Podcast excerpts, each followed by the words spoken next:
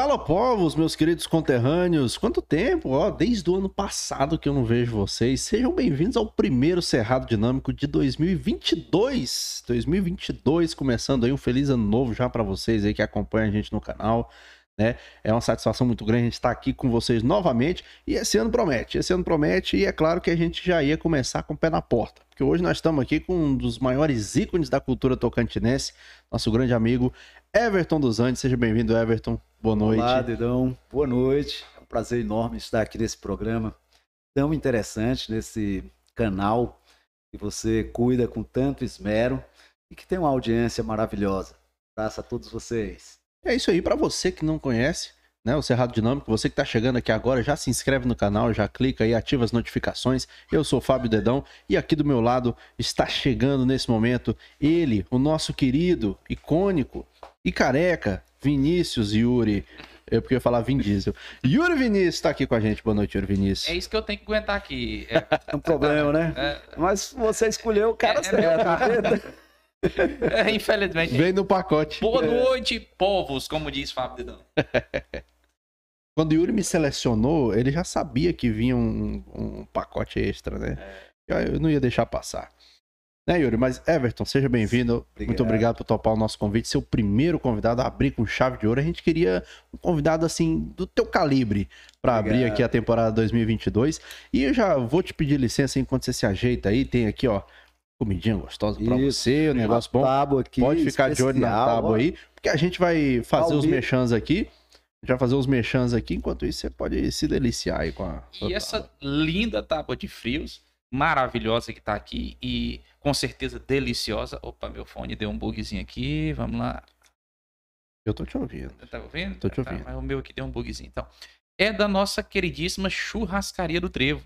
Churrascaria do Trevo que tem uma variedade enorme de refeições para você escolher ir lá matar a sua fome, se deliciar ali no Trevo de Porto Nacional. Churrascaria do Trevo que também conta com um ótimo delivery, né, Fabiano? Justamente o delivery mais rápido da cidade, nós pedimos aqui, já chegou bonitinho, uma tábua maravilhosa. E se você também quiser fazer o seu pedido na churrascaria do Trevo, é só apontar a câmera do seu celular pro QR Code que tá ali do lado do Everton, bem do ladinho dele aí na tela. É só você apontar a câmera do seu celular, selecionar lá o cardápio, ver o que, que você quer e pedir no delivery da churrascaria do Trevo. Um abraço aí pro meu amigo João Paulo Guarez, que tá sempre acompanhando aí o nosso podcast.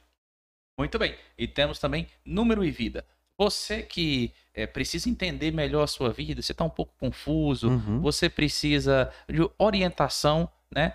Procure número e vida e o professor Jeffersandro vai fazer o seu mapa numerológico, vai entender muitas coisas aí, como que você pode prosseguir no seu caminho. E ele também vende alguns artigos que vai te auxiliar na sua hum, Meditação, Yuri. Vinícius. E não mediunidade, Yuri Vinícius. Grande Jeffersandro, companheiro nosso, músico também, É. professor Jeffersandro. É, Isso aí. inclusive teve aqui, você que não conferiu ainda, pode depois conferir lá a nossa prosa com o Jeffersandro. professor Jeffersandro. E temos também, para rolar aqui é, é, esse bate-papo gostoso, esse episódio bacana, sem travar, sem cair, a gente precisa de uma excelente internet. E é claro que a gente está falando da internet da Net Prime.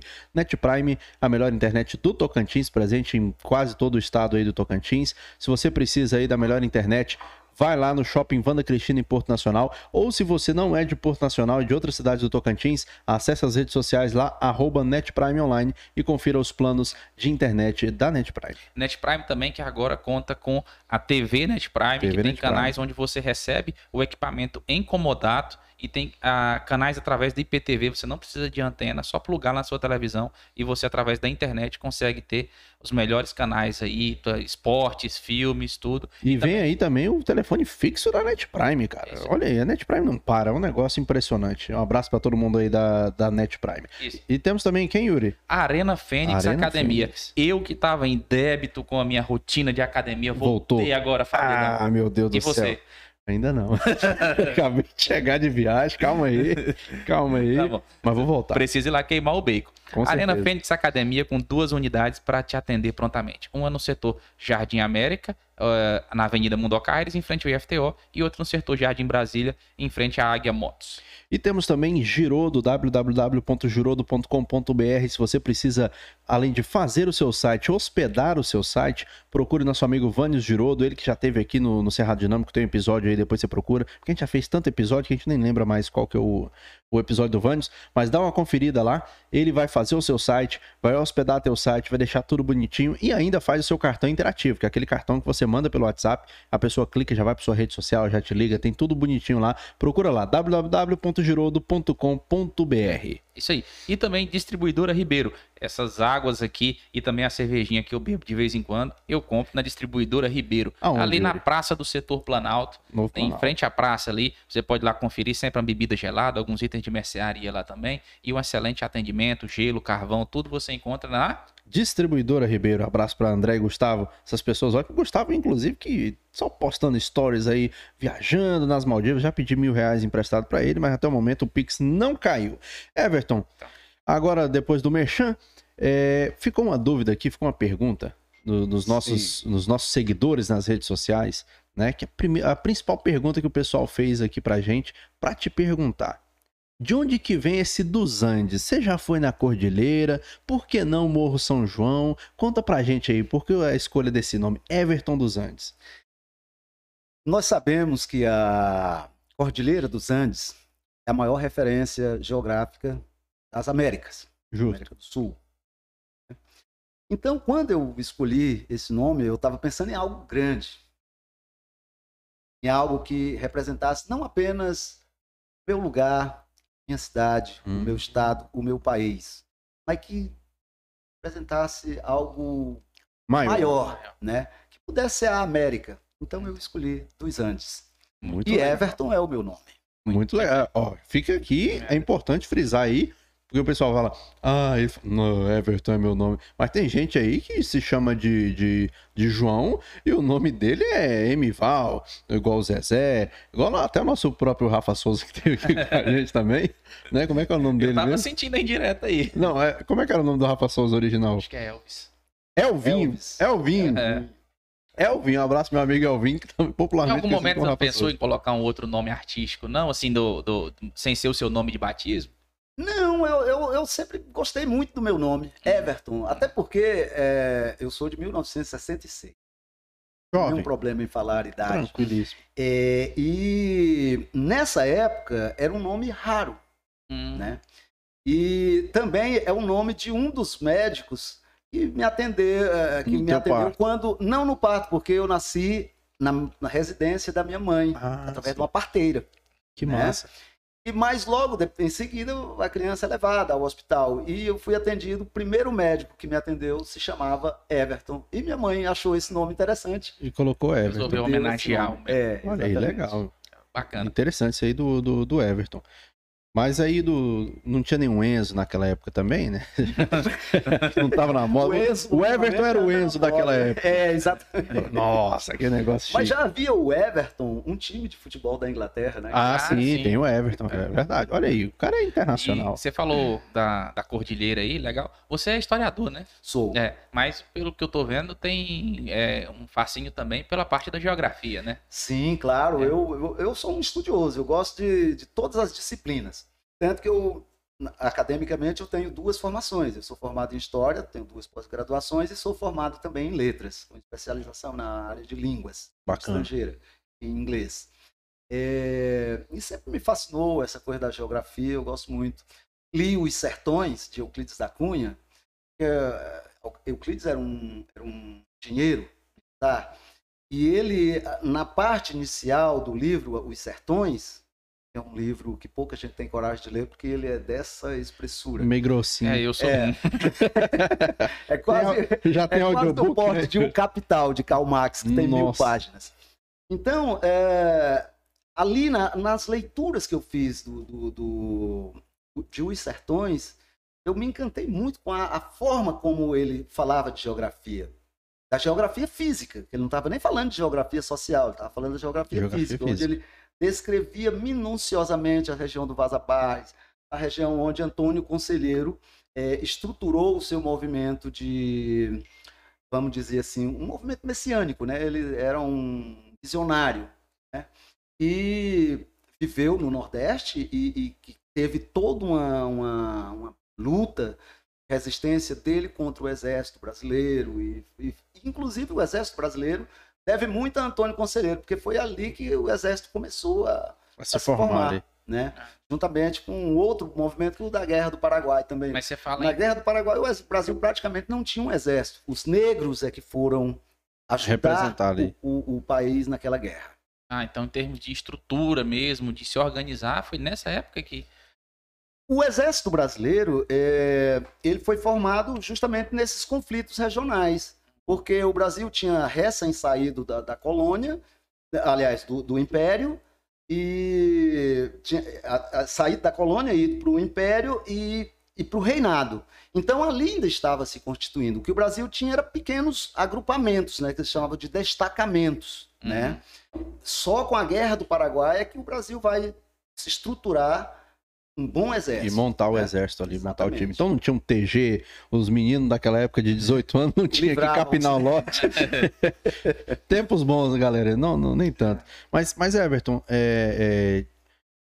como que. Você é daqui de Porto? Sou de Porto Nacional. Natural de Porto Nacional. Natural de Porto. Como que foi esse negócio? De onde veio esse fascínio do Everton pela música? Como é que é a sua relação com a música? De onde que vem isso? Eu comecei, primeiramente, o meu envolvimento com a cultura em geral. pela cultura, uhum. pela capoeira. É, nos anos 70, final dos anos 70 para início dos anos 80, Porto Nacional tinha um movimento muito forte na área da capoeira. É, porque Porto Nacional, o, o, os jovens daquela época, eles estudavam aqui até o ensino médio e paravam, porque não havia universidade. Então eles iam para Goiânia, aqueles que tinham condições. As famílias mandavam para Goiânia. Lá eles aprendiam capoeira, aqueles que tinham afinidade com a arte, e quando retornavam, faziam Vinha movimentos aqui. aqui não, né, não era nem exatamente dar aula, era mais demonstração. A partir do finalzinho dos anos 70, 79, se não me engano, mais ou menos, 78 para 79, começou os movimentos com academia mesmo. Eu comecei, se não me engano, 80, 79 para 80, quando a Universidade Federal de Goiás, no Porto Nacional, passou a ter o campus avançado da UFG, então vinham professores de Goiânia para cá, dentre eles a professora Zita, uma grande bailarina afro e também capoeirista, hum. professora de capoeira. Antes da Zita, nós já tivemos o professor Edvaldo Rodrigues, muito pouca gente Olha sabe. Aí, ele é capoeirista? Paralelo 13. Paralelo 13. Ele é Foi o meu primeiro professor de capoeira. É mesmo? Exatamente. Legal, Olha aí. Edvaldo era um dos alunos é, lá em Goiânia, né? E quando ele voltou para Porto, ele ficou um tempão dando aula aqui. Tivemos também o mestre Fio, mestre Elias, todos esses no início, no final dos anos 70 para o início dos anos 80. Então ali começou o meu fascínio pela cultura. E a música veio junto porque a capoeira ela Tem traz música. a música. A capoeira é feita à base de canto e batuque. Então ali eu comecei a, a me apaixonar pelas sonoridades e inclusive vazou para minha composição. A minha música, a, a, composição de Everton dos Andes, ela é focada na, na afro-brasilidade. Né? Inclusive eu compus diversas músicas é, com a levada mesmo da capoeira, que é o São Bento Grande, São Bento Pequeno, São Bento Pequeno. que são aquelas aquelas, aqueles toques que diferenciam o ritmo o jogo, de jogo que né? vai ser jogado ali na roda. Então, a partir daí, é, em 1981, no Centro Social Urbano, ali de frente ao ginásio de esportes, ah, onde é hoje o Pioneiros Mirins. Muito obrigado por essa informação. Eu sempre tive a curiosidade de, de saber, saber, o que, que, o que, que significava CSU. Centro Não. Ah. Social Urbano. Aquele ali em frente ao ginásio. Sim, é o que é, Pioneiros Mirim, Mirim Japaz. Por isso que o pessoal eu, tanto fala CSU, eu né? Eu sempre conheci por CSU e não sabia o que, que significava. Muito obrigado por essa informação. Vai virar um Beleza. corte isso aí. O que, que era o CSU? O CSU era um, era é um, era um espaço governamental, espaço institucional, onde é, oferecia diversos cursos. Né? De música, curso, eu fiz música lá, e depois passei a dar aula de capoeira fui contratado pelo, fui contratado do CSU. Olha que legal. Por vários, por pelo menos dois anos, né? Onde eu dei aula. Eu, quando o Edvaldo, o Fio, o pessoal voltou para Goiânia, eu era o aluno mais avançado. Para não a, deixar a coisa morrer, então eu peguei o remanescente daquele pessoal e falei, gente, vamos, vamos manter o nosso grupo treinando. Aí fomos, fizemos um grupo chamado Cordão de Ouro, E a gente treinava ali, era eu, era o Ierg, era o Paulão, era uma turma boa, nós tinha muita gente, o Dipau, o Gilson. E ali a gente treinava, além da capoeira, eu também treinava karatê. Né? Treinei kung fu, que treinei um isso, nós estamos aqui com, com um artista marcial. artes. E aí, Ele é o senhor Miyagi E de eu- Por Nacional. E eu sempre tive uma coisa comigo. Tudo que eu aprendo, eu gosto de passar para os outros. Porque conhecimento, se você não compartilha, ele não faz nenhum sentido. Não faz diferença. Porque vo- todos nós, em algum momento da vida, a gente vai morrer. E se você não repassar aquilo que você sabe, isso vai contigo para o seu túmulo. E aí, que sentido faz você aprender a acumular aquilo tudo? É como pessoa que só pensa em juntar dinheiro. E Ele junta esquece que dinheiro ele vai morrer e colchão. vai ficar aí só para causar briga, né?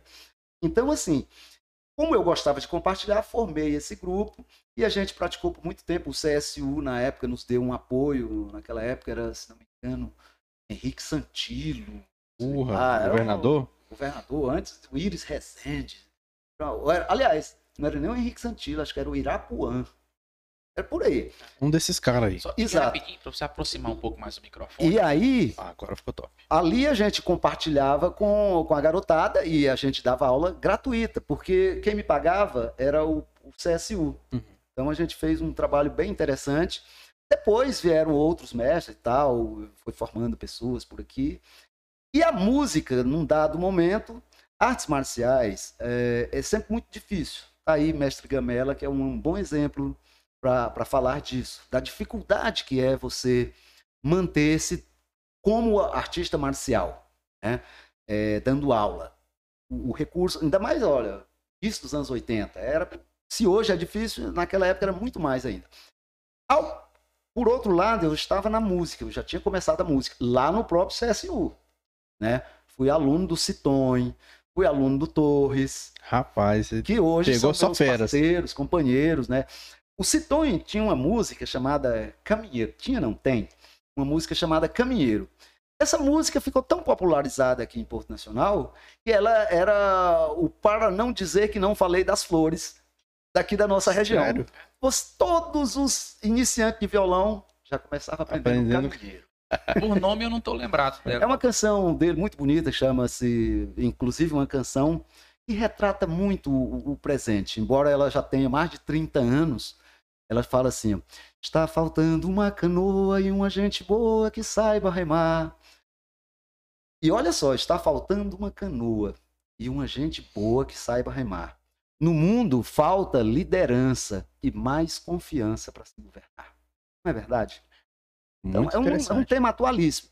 Então, a gente, ali naquele convívio do CSU, tinha música, tinha capoeira, tinha dança. A professora Ivone deu aula lá, a professora Mita deu aula lá, que são pessoas que hoje, quando se fala em dança, se não lembrar o nome dessas pessoas, São referências, Mita, né? Lúcia Rocha é, e esse pessoal aí não está falando de dança no Tocantins, porque eles são pioneiros, né? E o Centro Social Urbano, que era o CSU, agregava tudo isso naquela época. Então nós fomos uma juventude que teve esse tipo de oportunidade de ter acesso a esses A a, cultura, a, essas- a essa cultura, a cultura do modo geral, através dos cursos que tinham lá. Né? Então foi um momento muito bacana. E dali a música foi cada vez mais ocupando espaço. Quando eu comecei a música, uma outra coisa que me diferenciou é que eu, logo que eu comecei a aprender os primeiros acordes, eu notei logo uma coisa. Eu não queria, talvez até pelas influências de já aprender as músicas dos autores portuenses, do Citon, do Bey. A gente aprendia o frevo do Cabaçaco, a gente aprendia o Porto Real, que é o samba da Cata, do Tom. É, aprendia, enfim, essas canções daqui. E aquilo ali, de alguma maneira, me influenciou. Porque tão logo eu comecei a aprender os primeiros acordes, eu já queria compor as minhas músicas. Você não, tinha paciência pra ficar ali. Só nas músicas do outro, replicando. não, eu, eu queria as minhas, né? E aí eu comecei a compor, veio o segundo momento, que foi os festivais das can da canção. Da canção, Que quando você compõe, você precisa mostrar o que você compõe. justamente. E o espaço, a vitrine para você mostrar a sua arte, o seu trabalho, são os festivais. Naquela época, você vê, estou falando dos anos 80, é, nós tínhamos um circuito de festivais pelo Tocantins. Tinha Porto, tinha Grupi, tinha Araguaína, tinha Dianópolis, tinha Paraíso, tinha Guaraí, tinha Miracema, enfim, era uma rede de festivais espalhada, Mira Norte. O artista ele já tinha uma garantia É, de ele- locais. Ele sabia por onde percorrer. Eu fiz várias vezes. Além disso, na época ainda éramos Goiás, tinha os festivais de Goiás, onde a gente participava de Iumas, Iporá, é, é, Rio Verde, todos esses lugares aí. Saindo do Tocantins, a gente tinha o Maranhão, tinha a Imperatriz, que tem- nós temos muitos amigos. Eu, a música me, me permitiu conhecer gente pelo Brasil inteiro. E até fora do país, né? Que é o Fora do Maranhão. país também. É, porque os festivais são, são assim, lugares de, de, de sociabilidade, movimento artístico. né? É uma pena que hoje eh, tão poucos festivais ainda sobreviveram, Verdade. porque eh, parece que há uma política eh, proposital no sentido de desarticular esse tipo de evento Uhum. porque são eventos que reúnem os artistas. Artista reunido, ele cria, ideia, ele ele, cria. discute, ele problematiza. Os governos nem sempre é, é, têm simpatia por esse tipo de coisa. Por outro lado, os festivais também geram muitas polêmicas. Porque o festival é, por natureza, um evento excludente. Festival de Porto, por exemplo, ele abre as inscrições, você recebe aí 200 inscrições. No primeiro corte que você dá, só sobram 24 canções. Ou seja, Exclui uma galera. é, 176 já vai para o pau. Rodaram. Ou seja, está excluído. E não tem outra forma. Você não vai botar 200 artistas no palco. Desses 24 que você seleciona, vem um segundo corte, que é a, a, a avaliação se as músicas realmente são inéditas. Porque os outros concorrentes vão dizer: Ó, essa música aqui não é inédita, não. Ela já foi gravada, ela já estava não sei aonde. Então você faz um segundo corte e chama suplente. Né? Quando entra no palco, 24 que vão para o palco, você reduz para 5. Tem festivais que é só para 3. Primeiro, segundo e terceiro lugar. Então, é por natureza excludente, ele é um funil. E, fatalmente, vai agradar muito a quem ganha. Quem não e ganha, quem não ganha, sempre Vai. vai. falar alguma coisa. Então, por natureza, o festival gera muitas É polêmicas. uma aplicação do princípio de Pareto, né? Exatamente. Aí o que, que acontece? Nesse período, os festivais foram, foram uma época de ouro dos festivais, não só no, no Tocantins, no Goiás, Tocantins hoje, mas no Brasil inteiro, tanto desde os anos 60 que a gente via os festivais da Tupi, festival depois os grandes festivais, de onde os grandes artistas brasileiros surgiram nos festivais, a partir dos anos 60. Né? É, Gil, Caetano, Chico Buarque, Van Lins, é, Oswaldo Montenegro, TT Espíndola, todos Tim são Maia, né? Tim Ma- É uma leva. Você pode. Tim Maia com o Hoje é dia de Santos Reis. É. Olha aí, hoje é dia de Santos Hoje é Reis. Essa música esteve, foi no festival. fruto de festival. Então, olha só. É estranho que 30 anos depois esse movimento tenha se reduzido. E a, a, a estranheza pode ser explicada. Né? A falta de política pública, que, falta de responsabilidade política para com a cultura governantes que foram se sucedendo. Né? Você vê que no Tocantins tem- temos 30 anos. O Estado fez três festivais. 30 anos. Primeiro Canto Tocantins, segundo, e depois fez um terceiro festival Canto Tocantins. ah, Não foi nem Canto Tocantins, já era Vozes do Tocantins, alguma coisa assim. Grandes festivais mesmo. Tinha, tinha um pouco também no, no Salão do Livro, né? O Salão do Livro tinha alguns pequenos festivais ali dentro. É, mas eram festivais assim, é, é, é, menores, coisas mais Não pontuais. exclusivos, né? É, pra- pra- exatamente, não eram os, É. como os grandes festivais. Mas né? falando de festival, a gente não pode deixar de falar de Arnaldo Bahia, né? Sim. Que aqui em Porto, que ele teve aqui, falou com a gente da época do Rock em Rua, né?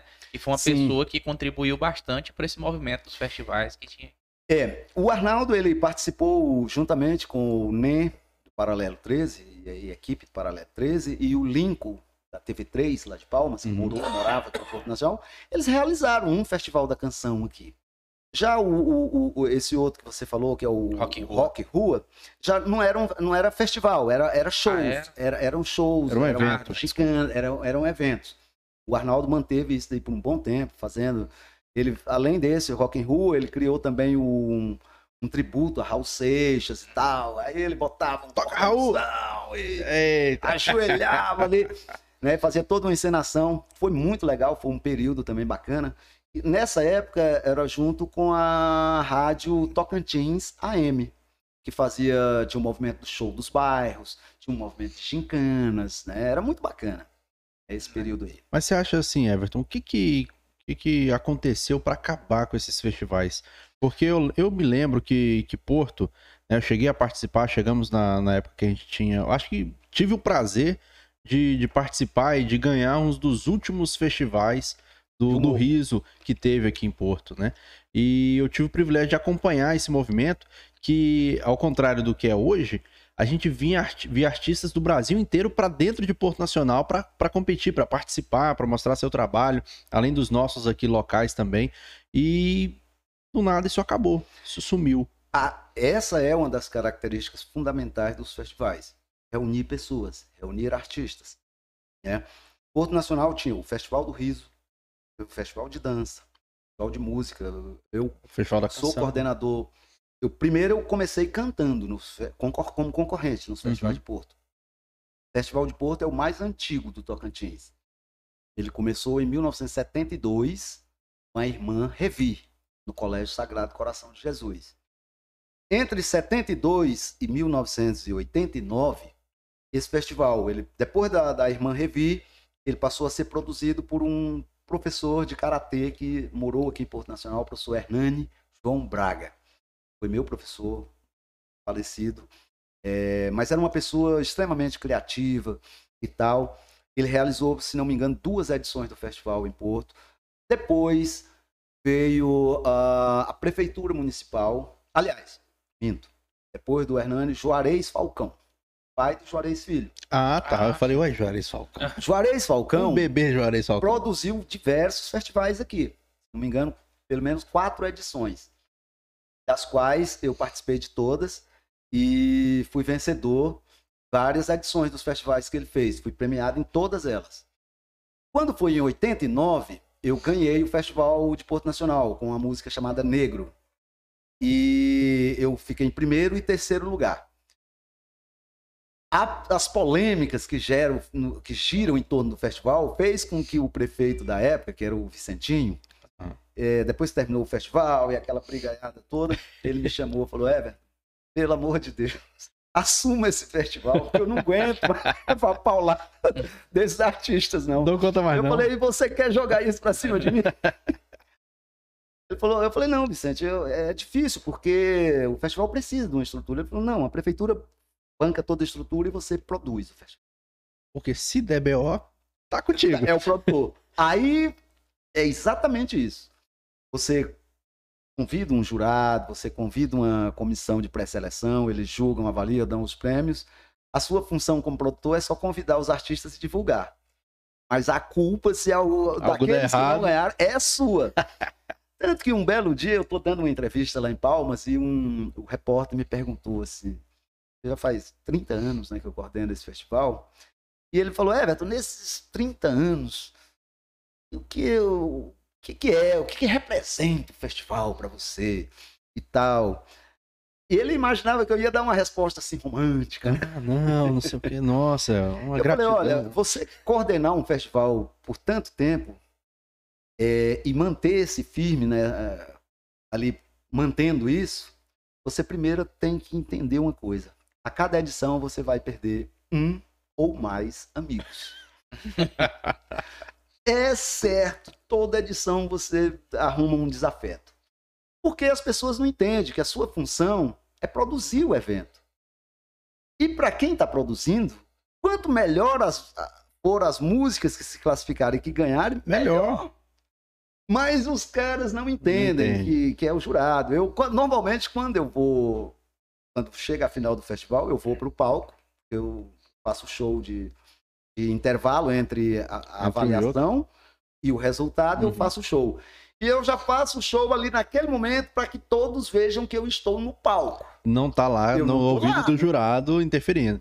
E quando Boa chega estratégia. o resultado, eu anuncio ali, No outro dia a culpa é do Hélio.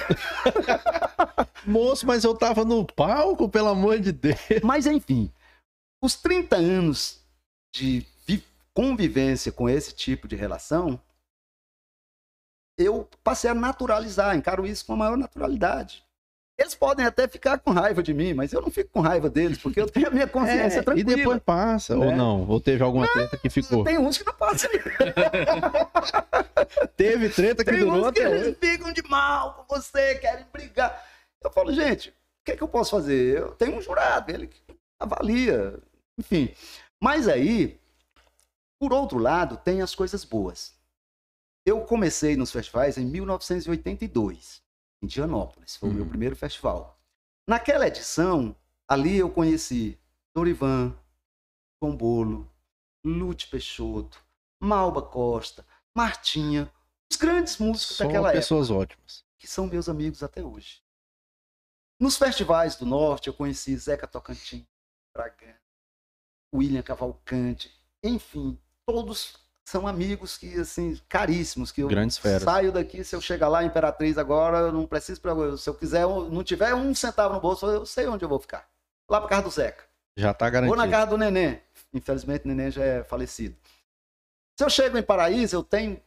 São amigos assim que a gente faz, que a vida nos presenteia, mas através dos festivais. Através daquela interação, É, daquela aquela troca. energia do festival. Ali na- no momento da concorrência, todo mundo está querendo furar o olho do outro, mas depois que sai- entre os concorrentes não há problema. Os problemas são com os produtores.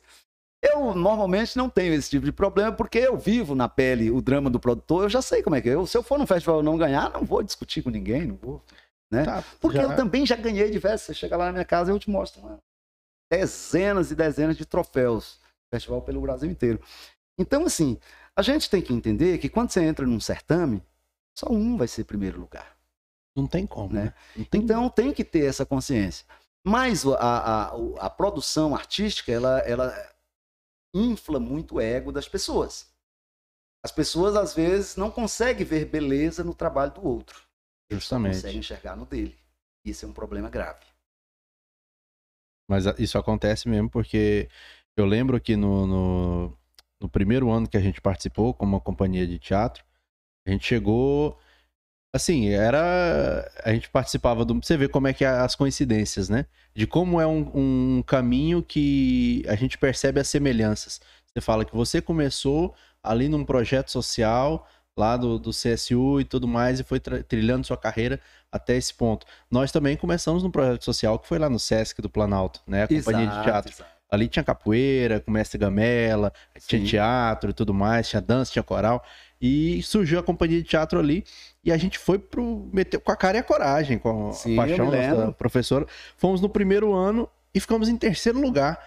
Cara, a gente Já ficou foi? maravilhado, porque tinha gente de fora, gente de São Paulo, gente concorrendo, e a gente admirava aqueles caras no camarim e falava, nossa, cara, esse pessoal é muito bom. Só que eles olhavam assim, meio que com Um desdém. um desdém. um É, negócio- Mas é aquele negócio da concorrência. Eu tô ali pra ganhar. Então, exato. Mas a gente, como era meio ingênuo, né, de, de- desses, Era, desses festivais, verde, né? é, a gente percebia ali que tinha um, um- um certo, uma certa treta, um olhar 43 entre os competidores e tal. Exato. Aí no- nos- nas próximas participações a gente já tava mais cascudo. E o Exato. pessoal, assim, e quando a gente ganhou, que a gente ganhou no- na segunda participação, a gente ganhou e ficou em primeiro, o pessoal que ficou em segundo lugar ficou meio puto. Ficaram meio chateados e tudo mais, botando defeito no trabalho. Tudo- Mas é natural. Aquele negócio, é o cara que perdeu, não tem um problema. Exatamente. Mas que tem esse negócio, tem mesmo. Mas os festivais, eles são de extrema importância. Primeiro porque ele é o fomentador da criação. Quando o artista sabe que existe um festival para ele concorrer, ele se preocupa em elaborar um trabalho mais Mais mais, bem bem, lapidado, Uhum. porque tanto é que tem chamada música de festival. Para festival não é qualquer música. né? Então, às vezes as pessoas que não têm Qual, experiência qual a dentro- diferença? Assim? Uma música é, veja de bem, festival e uma que não é de festival, cara. veja só, isso não é uma regra. não é uma regra tácita, não tem nada escrito ali, ó, música de festival. Mas existe uma, assim, uma aura. Fica no música ar. para festival, primeiro, raramente, ó, na história dos festivais, a única música mais melosa eu vi ter êxito num festival, e talvez tenha sido não só pela música, mas pela interpretação, foi a da TT Espíndola. E pra mim foi um sol. Ah, é, música de festival Pô, essa? Ganhou o festival de 1980. Olha aí. E ganhou muito bem, porque a, a, a TT Espíndola fez uma interpretação espetacular. Tanto é que essa música é. é Tocada até hoje. Tem, hoje. tem uma também que é um pouco melosa que eu já ouvi falar que ela é de festival. Que é Planeta Água, de Guilherme Arantes. Terra, Planeta, Água. Mas só que se você pegar Terra, Planeta, Água, naquela época tava uma campanha de proteção Ah, dos rios. E ela é uma Então foi o música. contexto. Ela é uma música extremamente social. Entendi. A letra dela, se você pegar, é uma letra profundíssima. Uhum. É... Por exemplo, assim, o, o, o para festival é, é aquela tipo que o pessoal fala que é canção. Eu nem sei dizer, mas é, São músicas que têm letras Uhum. muito fortes. É um dos. Por quê? E bem elaboradas. Porque o festival, quando você senta na mesa para avaliar, tá lá os critérios. Letra. Então, se você botar uma letrinha qualquer, você já vai pro pau. Então, música do TikTok Ah, não ganha Você festival. coloca lá melodia. Tá com esquisito. Eu tenho que elaborar uma boa melodia. Porque o cara vai avaliar a melodia. E quem está avaliando é alguém que entende. É músico também. Então, as músicas de festivais, elas se caracterizam por ter boas letras, melodias interessantes. Não precisa ser aquela coisa extremamente rebuscada. Por exemplo, para não dizer que não falei das flores, ela não venceu o festival, mas foi uma música que é ela é tocada com duas notinhas, mas mexeu o Brasil inteiro e virou um símbolo da resistência no, no período da ditadura militar. né? Você observar, festival também, as músicas são músicas de resistência. Nessa época dos anos 80, em que nós vivíamos no período da ditadura militar aqui no Brasil, é, as músicas de festivais, os autores dessas canções, muitas vezes pagavam caro. Geraldo Vandré sofreu tortura, Gilberto Gil, Caetano Veloso foram expulsos do país. E vários outros, por causa das suas canções. Por causa Agora, da letra, né? você imagina, você ser preso, ou ser torturado, ou ser expulso do seu país porque você está cantando. Isso aí foi retratado no filme Dois Filhos de Francisco, né? Com eles cantando lá, fala e das quantas e a sua, A sua tirania. tirania. Aí vai enxota ele da rádio. Exatamente. Então, é, naquela época, havia uma censura muito forte. Então, para você ser, é, é, e gravar, eu, eu recentemente vendo um depoimento, do, uma entrevista do Gil, do Caetano e do pessoal dessa época aí, eles, para ele fazer um show, antes, à tarde, e o censor da Polícia Federal chegava lá e falava, canta aí o Canta repertório para mim. Toda, playlist, Todas. tudo. Sério? Se que tivesse uma um- palavra que ele não gostava, ah, essa música aqui tira. Quando você ia gravar, você chegava na gravadora, tava tudo pronto para gravar. Ele, essa- pode mudar essa letra aqui. Às vezes, na maioria das vezes, eram coisas tão absurdas que, que a- a- aquilo que era realmente político, eles não percebiam. a mensagem, né? Por exemplo, Chico Buarque tem uma canção chamada Amanhã vai ser outro dia. Hoje você é quem manda, falou, tá falado, não tem discussão. A minha gente hoje anda olhando de lado e olhando pro chão, viu? Você que inventou esse estado.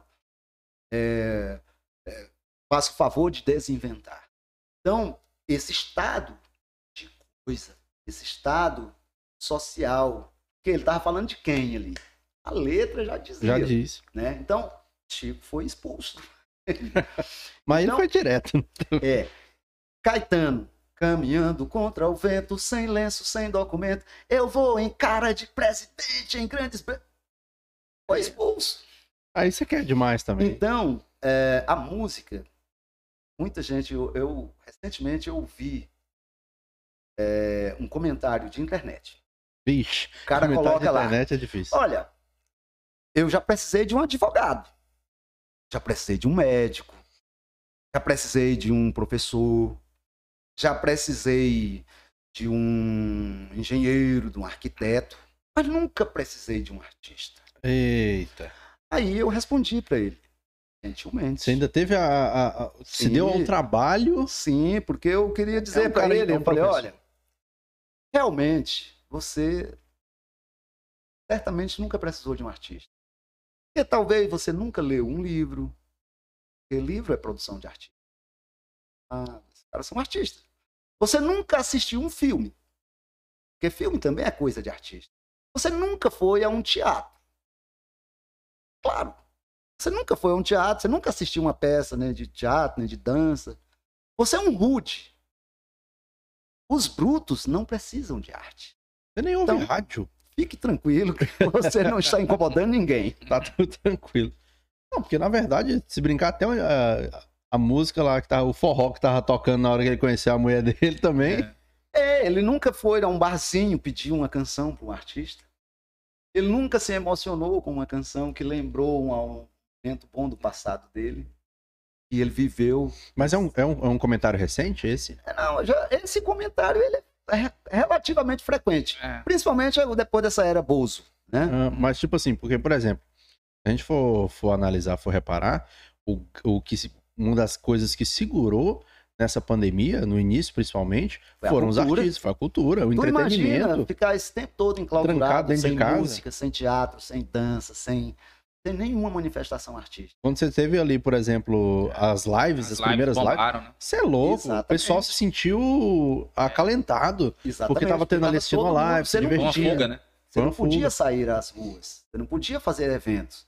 Então, você tinha que assistir a arte em casa. Quem fazia isso? Eram os artistas. Mas a arte, ela é tão sublime que as pessoas não percebem a, a dependência e a necessidade que ela, Que ela, que ela né? tem de, de ter arte na vida dela. Uma pessoa que não tem a arte como um elemento da sua vida, ela é uma pessoa vazia, né? É por, por os políticos a gente a gente pode é, é um grupo que muitos poucos políticos têm cultura realmente. E é por isso que eles não dão valor à arte, porque eles não têm cultura. A cultura deles é a cultura acadêmica, a- os que estudam, né? E vamos combinar que não é tanto, não. Nem todos. Porque o fato de você ir para uma academia e se formar, sair de lá com um diploma, não te dá cultura, te dá conhecimento, E olha lá. né? Se você for aplicado, né? O engenheiro vai aprender a levantar os prédios dele, fazer as pontes, o médico vai aprender o- Agora, a cultura é algo que você tem que, comple... que complementa isso, né? É, quando você tem um, um político que é dado à cultura, o desenvolvimento da cultura no lugar em que ele vive é diferente. Por exemplo, na Bahia, nós temos uma, um- uma referência muito grande. Era um cara extremamente polêmico, muita gente malha ele, e eu, inclusive, malho muito também, porque ele tem, o, Tem pontos de o- divergência, os seus né? pontos, de, de- o seu calcanhar de Aquiles, mas ninguém pode negar que Antônio Carlos Magalhães foi o cara que deu um boom Na na Bahia. cultura. Porque eles, ele aproximou-se do- dos artistas e criou condições para que a, cultura eh, acontecesse ali naquela região de forma mais contundente. Tanto é que a partir dos anos 80 o axé dominou o Brasil e ficou aí por muito tempo. Década de Né? 80 até a primeira metade da década de 90. 90, exatamente. Não, não, até o Até ano 90 2000, inteiro, é, vamos até dizer. 2000. Mas o axé, o bom axé, até hoje, eu, por exemplo, gosto de fazer um, um bloco de, de axé retrô. Se você pegar bandas aí como banda Reflex, É, Reflexos, muito boa. muito boa. A- as músicas de banda reflexo de Ága- Asa de Águia, É, são- Netinho. são aula de história, né? São, que é isso? Aquela canto para o Senegal, aquela música é, É, eu vi. Acho que ontem eu estava vendo uma entrevista do Netinho, e já tem uma entrevista antiga, ele falando que ele não canta mais no Carnaval da Bahia. Porque ele, na visão dele, prostituíram o Carnaval da Bahia. Porque o axé era uma música alegre e tal, mas era cheia de conteúdo. Pegue as músicas, por exemplo, de Daniela Mercury. Tem altas letras, letras muito bem elaboradas de grandes compositores como Jerônimo, como Gil, como Caetano e outros. E hoje ficou, criou mais aquele, aquela situação de é, vamos lá pra ter a, a putaria. É. Não, esse dia eu tava. Ele, ele tava colocou, comentando isso. inclusive, com essas palavras: o carnaval de Salvador virou uma Sodoma e Gomorra. Por quê? Tiraram a. E ele diz, com todas as letras, que isso é uma ação política para imbecilizar as pessoas. Por quê? Não se quer que as pessoas. As músicas que são realmente boas, elas levam à reflexão. Porque elas trazem mensagens contundentes, mensagens sociais, políticas e etc. Então, aos políticos não interessa isso. Eles. Você imbecilizar as pessoas é a forma mais fácil de você dominar. Agora, uma coisa que eu achei interessante é que é o seguinte: a gente consegue perceber ah, o seu posicionamento político, né? Dado alguns, algumas eh, frases que você fala. Eh, não estou aqui também para Uhum. assim, mas consegue perceber. E a gente sabe que o Netinho ele tem um posicionamento político que é contrário ao que eu percebi que você acredita.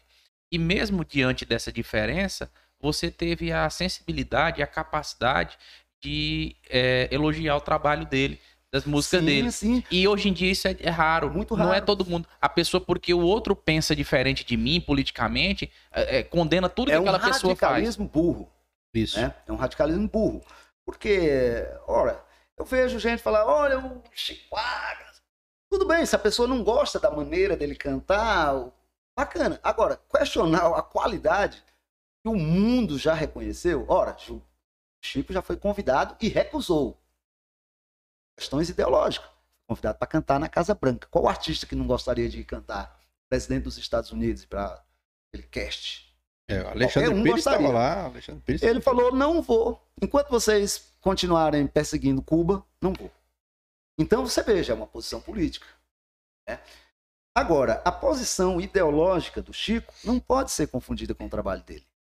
Trabalho dele tem a qualidade, independente do posicionamento dele. É como o do Netinho, isso que você acabou de pontuar muito bem. É, eu, eu acho que a gente tem que avaliar o trabalho e não a posição ideológica no político, a gente deve olhar o trabalho do cara. Se ele tem umas posições que às vezes contradizem com a sua, tudo bem, mas se ele está fazendo algo que é certo, a gente pode elogiar. Eu não vejo. É, recentemente eu vi uma, uma coisa do, do, do atual presidente, eu achei legal, uma coisa relacionada ao trânsito e tal. É, tá aí, eu fui lá na, na- no, um, um amigo meu me mandou um cortezinho e eu fiz questão de comentar. De Falei, comentar. olha, gostei disso daqui, bacana, uma medida boa. Aquela medida Importante. pontual, eu tô falando. O resto pode ser só merda, mas aquilo lá foi bacana. Qual o problema em você elogiar aquilo que é legal? É, não tem problema nenhum. Eu acho que é, que é justamente o, esse, esse tipo de situação que o pessoal tenta não criar. Tenta justamente ficar nessa imbecilização, né? Pra gente ficar brigando, brigando, brigando, discutindo, pra que a gente não consiga dialogar e chegar nesses pontos. Porque Exato. se a gente dialogar, a gente vai chegar em pontos em comum e a gente vai melhorar aquelas, aquelas ideias. Exatamente, exatamente. Ah, num, num país como o Brasil, que é diverso, que é Gigante, né? um país gigante, que tem gente de, de diversas, de diversas eh, tendências, né? de diversas crenças, de diversas. Há uma pluralidade né, no Brasil. Então, como é que a gente vai querer que todo mundo pense do mesmo jeito? Toda unanimidade é burra, já dizia Nelson Rodrigues. Mas é verdade. Agora deixando um pouquinho essa parte mais artística, né? Mas é, não é deixando a parte artística, não, que também é artístico, mas eu digo mais musical. Tô vendo que você tá aqui com a camisa da a caçada, da, caçada Caçada da caçada da Buiuna. Buiuna. Conta mais um pouco pra gente sobre a lenda da Buiuna e o seu, seu envolvimento, a sua influência. Pessoal, você. o pessoal nos bastidores fala assim: rapaz, se for falar de Buiuna, antes tem que falar com Everton dos Andes, porque o cara é enciclopédia, ele é o pai da Buiuna. Como é que vê essa, essa sua relação com a Buiuna? A lenda da Buiuna é uma lenda porto nacional. É, não se sabe quem inventou, mas tem-se a impressão que ela pode ter surgido junto com o surgimento da catedral. Mas eu já Porque a falar- lenda diz que a cabeça da Buiuna está enterrada debaixo da catedral e o rabo está do outro lado do rio. Eu já ouvi falar da lenda da Buiuna em outras cidades. Você acha que ela saiu de Porto para essa outra cidade? Não.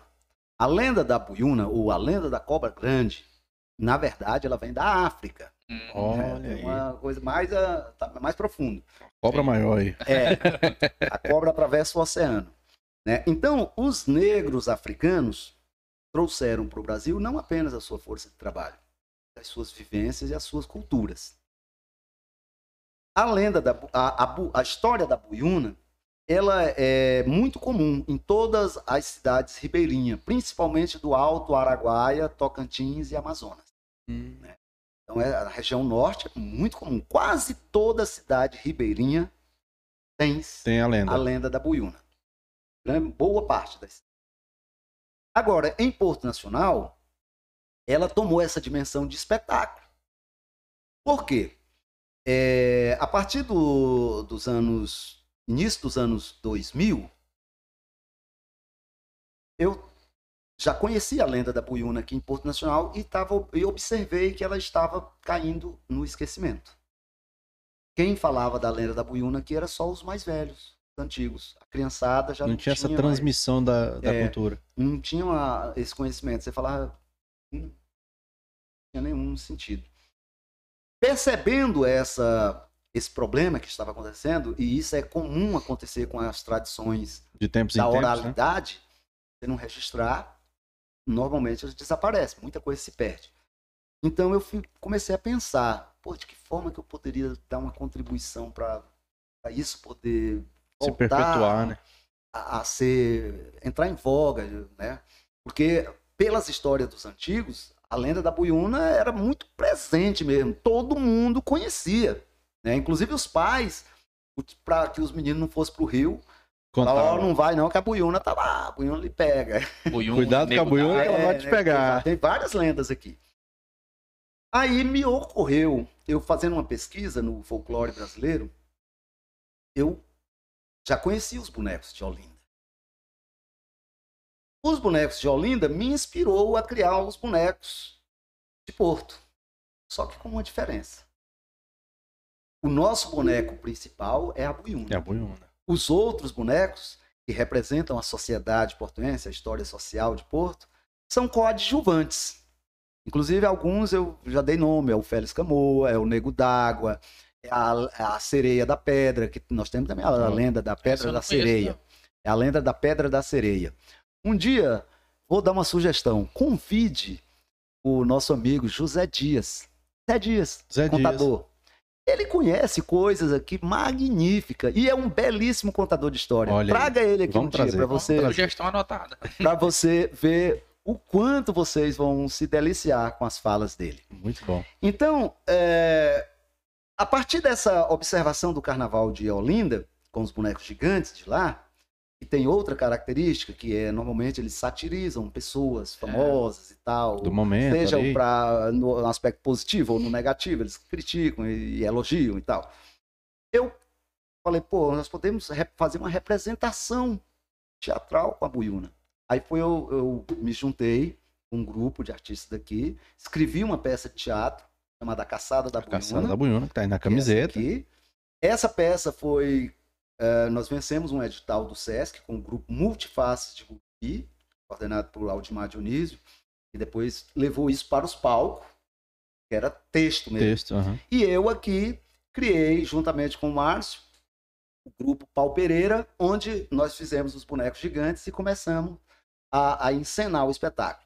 Depois o, o Márcio passou a trabalhar mais a parte de percussão e tal, foi com tambores Tocantins e eu Uhum. continuei com os bonecos gigantes. E a partir de, de então, já faz 20 anos. né? Esse ano. E virou um- uma questão tradicional. hoje do- é uma tradição cultura. de Porto. Uma tradição. né? No Carnaval de Porto Nacional é uma referência. Quando, é, quando se fala que vem, vai ter o desfile dos bonecos gigantes, é, pode trazer quem quiser, em termos de artistas grandes ou artistas regionais, quem vai ser a capa do jornal somos nós. É, Já virou clássico. recentemente, Aí Corre o risco do pessoal do Jornal Tocantins até usar a foto do ano anterior. é, eles, eles vêm, a TV Anhanguera sempre vem cobrir os nossos desfiles. Eu tava lembrando aqui o seguinte, e você já parou pra pensar no- como dizer assim, não, não vai imitar não, por favor, como, Tá. diz, como diz o Cortella, né? Porque eu me vou, você se vai, né? Exato. no dia que você se for, você vai se manter vivo com a história da Boiuna aqui, que você deixou sua contribuição que vai passar por anos e anos. Eu tenho certeza que isso já está na cabeça das pessoas e levará algumas décadas para isso sair, porque o trabalho foi bem feito, tem- já tem 20 anos, né? Não sei quantos mais eu ainda Já criou-se uma geração, né? É. de- Eu, nós temos eh, participantes que entraram no, no primeiro da, da primeira turma que nós fizemos em 2000, é que eram crianças. Hoje já são os filhos deles que participam do grupo. Ele fala, ó, os meninos, os adolescentes, garotos e tal. Falou, eu vim para isso daqui porque meu pai me, me falava, dizia, eu Que queria tinha esse negócio, eu queria e agora ver. eu não saio. E é, é um, é um, é um evento, assim, muito, muito interessante, porque a própria população abraça é, esse Exatamente. movimento da caçada. O, o- a cultura só é cultura de fato quando a sociedade local aceita. Não adianta você A lenda, o espetáculo A Caçada da Buiuna, ele é aceito não só pelo espetáculo em si, mas é porque a lenda já é daqui. Por exemplo, esse espetáculo foi, assim, de certa forma, fakeado lá por Taquaruçu. É, Tá aqui a É, polêmica mas que a lá- gente procurava. mas lá o pessoal não aceitou também, porque a lenda não é de lá. Uma forçação de barra. A Buiuna saiu da onde? Da cachoeira, Everton dos Anjos. É, então, assim, O Porto, Taquaraçu. não, eu não preciso explicar. Ah, já conhece semente já história. tava Já plantada. estava plantada. Eu só dei vazão para aquilo dali, através do nosso espetáculo. Né? E, e o nosso espetáculo se diferencia, por exemplo, do de Olinda exatamente por isso. Eu não tenho nenhum problema em falar, não, eu me inspirei nos Nos bonecos, bonecos de de Olinda, Olinda. porque ninguém inventa nada, assim, do nada.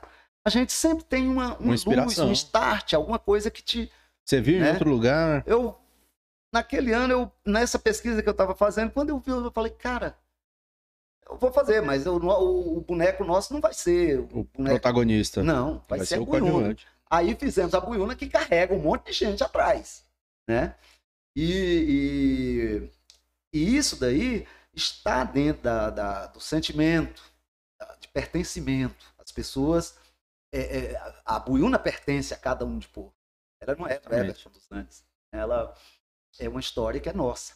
Né? E não é só de Porto, é do estado do Tocantins. Né? E, e De toda a também é cidade do Brasil. né? É, É, menos Taquaraçu. é. não, mas não há problema. Ah, eu- eu- o que eu estou Taquara- colocando é só a dificuldade das pessoas Aceitarem. aceitarem, porque, assim, é- é, de certa forma, é uma importação né, da cultura para entrar numa cultura de outro lugar. Então, tem, a, tem sempre essa resistência. Né? É, que em Porto não há isso, porque as pessoas se sentem. é, é, são, elas se apropriaram já dessa história. Da lenda. né, como sua. Tanto que a catedral também foi uma figura central disso aí, né? É, toda a do... história da tanto que o espetáculo ele passa, começa ali, Na à catedral. porque a Buiuna está ali?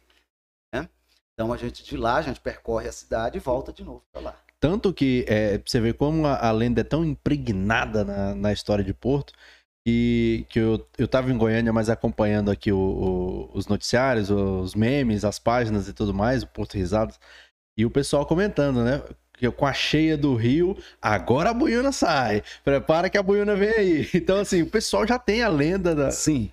Eu quando você vê a motivação, uma das motivações da- desse espetáculo também, ele surgiu como crítica.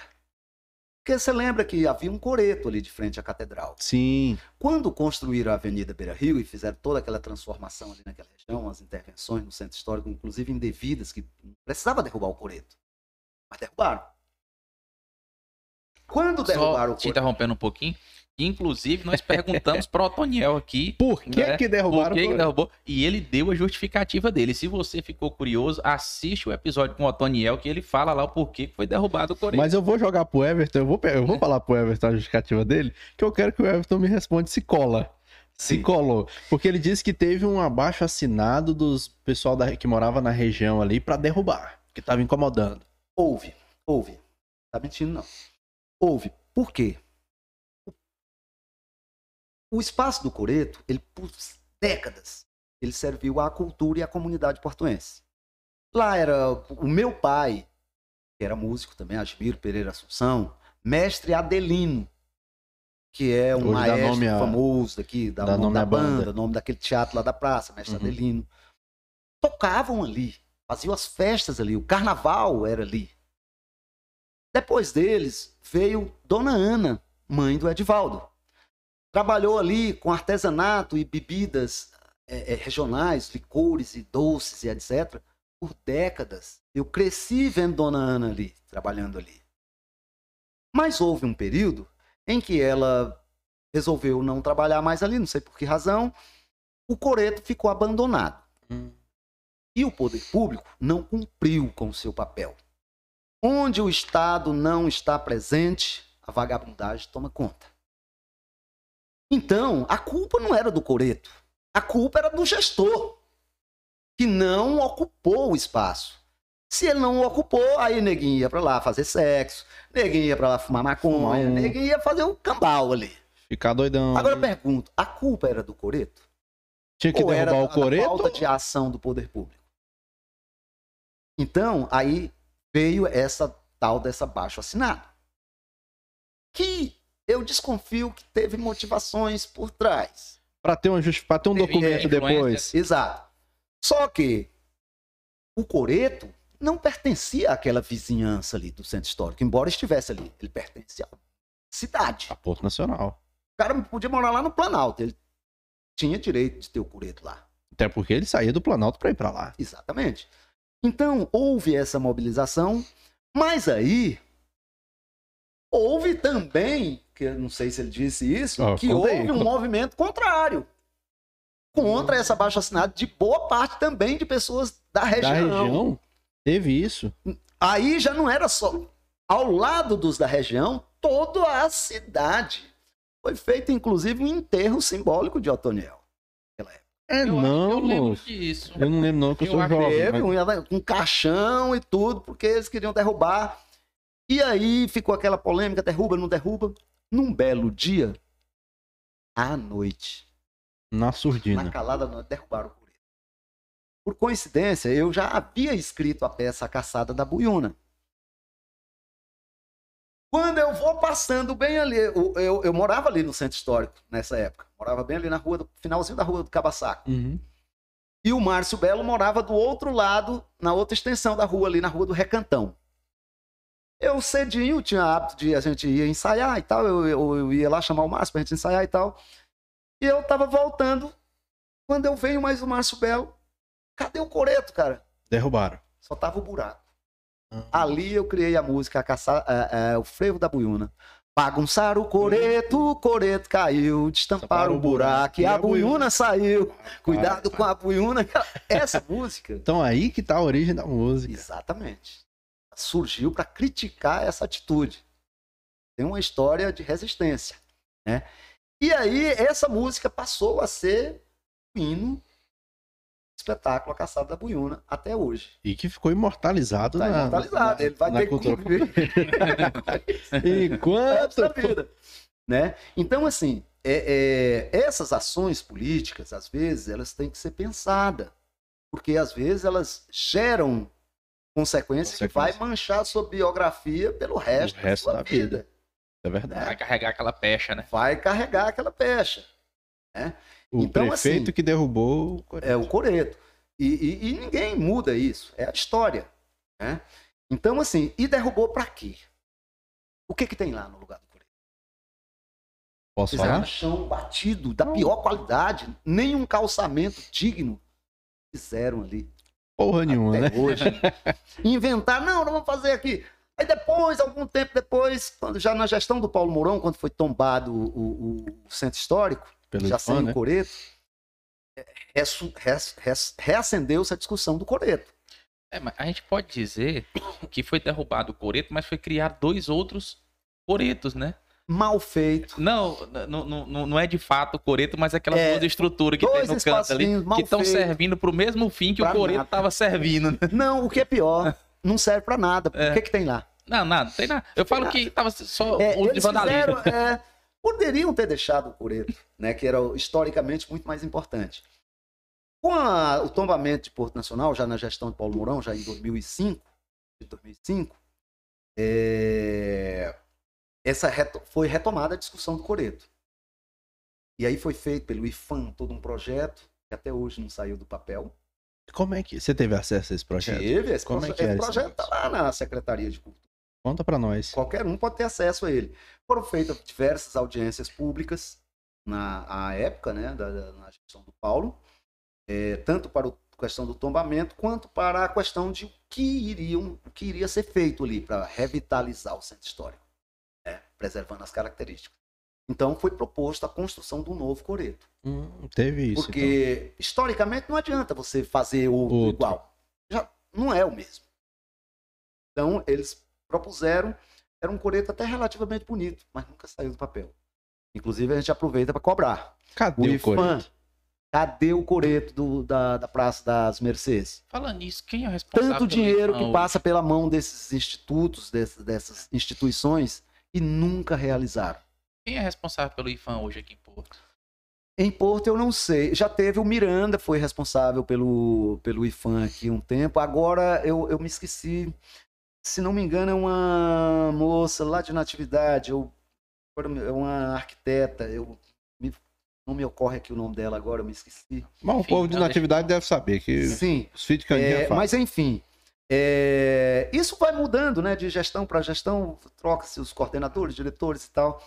Mas o fato é que passou à frente do IFAM. Aqui nós já tivemos uma superintendência do IFAM em Porto Nacional, não fizeram nada. Na época mesmo do Miranda, eu até falei: olha, agora com o Miranda a coisa pode ser que ande. Mas os, os diretores não têm poder. Verdade, Quem eles são. é É, tem é uma coisa lá de escalão. cima. Não adianta a gente querer culpar diretores, coordenadores, esses superintendentes, não resolve nada. É, eles fazem os estudos, mas quem manda o dinheiro é o povo de lá. E nessa enrolação, o fato é que até hoje nada foi feito. É, perdemos o nosso coreto, perdemos a nossa história e está um espaço vazio ali. Né? Agora, na gestão do Ronivon, tá, reabriu-se Essa discussão? essa discussão novamente.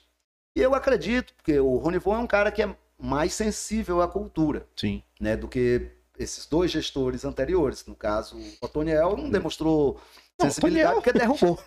O Toniel É. que derrubou. Então, O, o Joaquim Maia também foi outro que nada Inerte não nesse fez nada pela cultura em Portugal. Vamos ser sinceros. É, foi, uma, foi uma gestão assim que deixou a desejar. Né? Te- Aconteceram eventos, aconteceram algumas coisas interessantes e tal, é, mas longe do que poderia ser feito. Né? Poderia ter feito muito mais. Mas isso teve prova- as condições. Mas isso prova, Everton, que é o pouco conhecimento do que é cultura de Porto Nacional. Porque foi, a gente pode ver que a gente teve shows, é, grandes eventos, mas não se trabalhou a cultura raiz de Porto Nacional. Exatamente.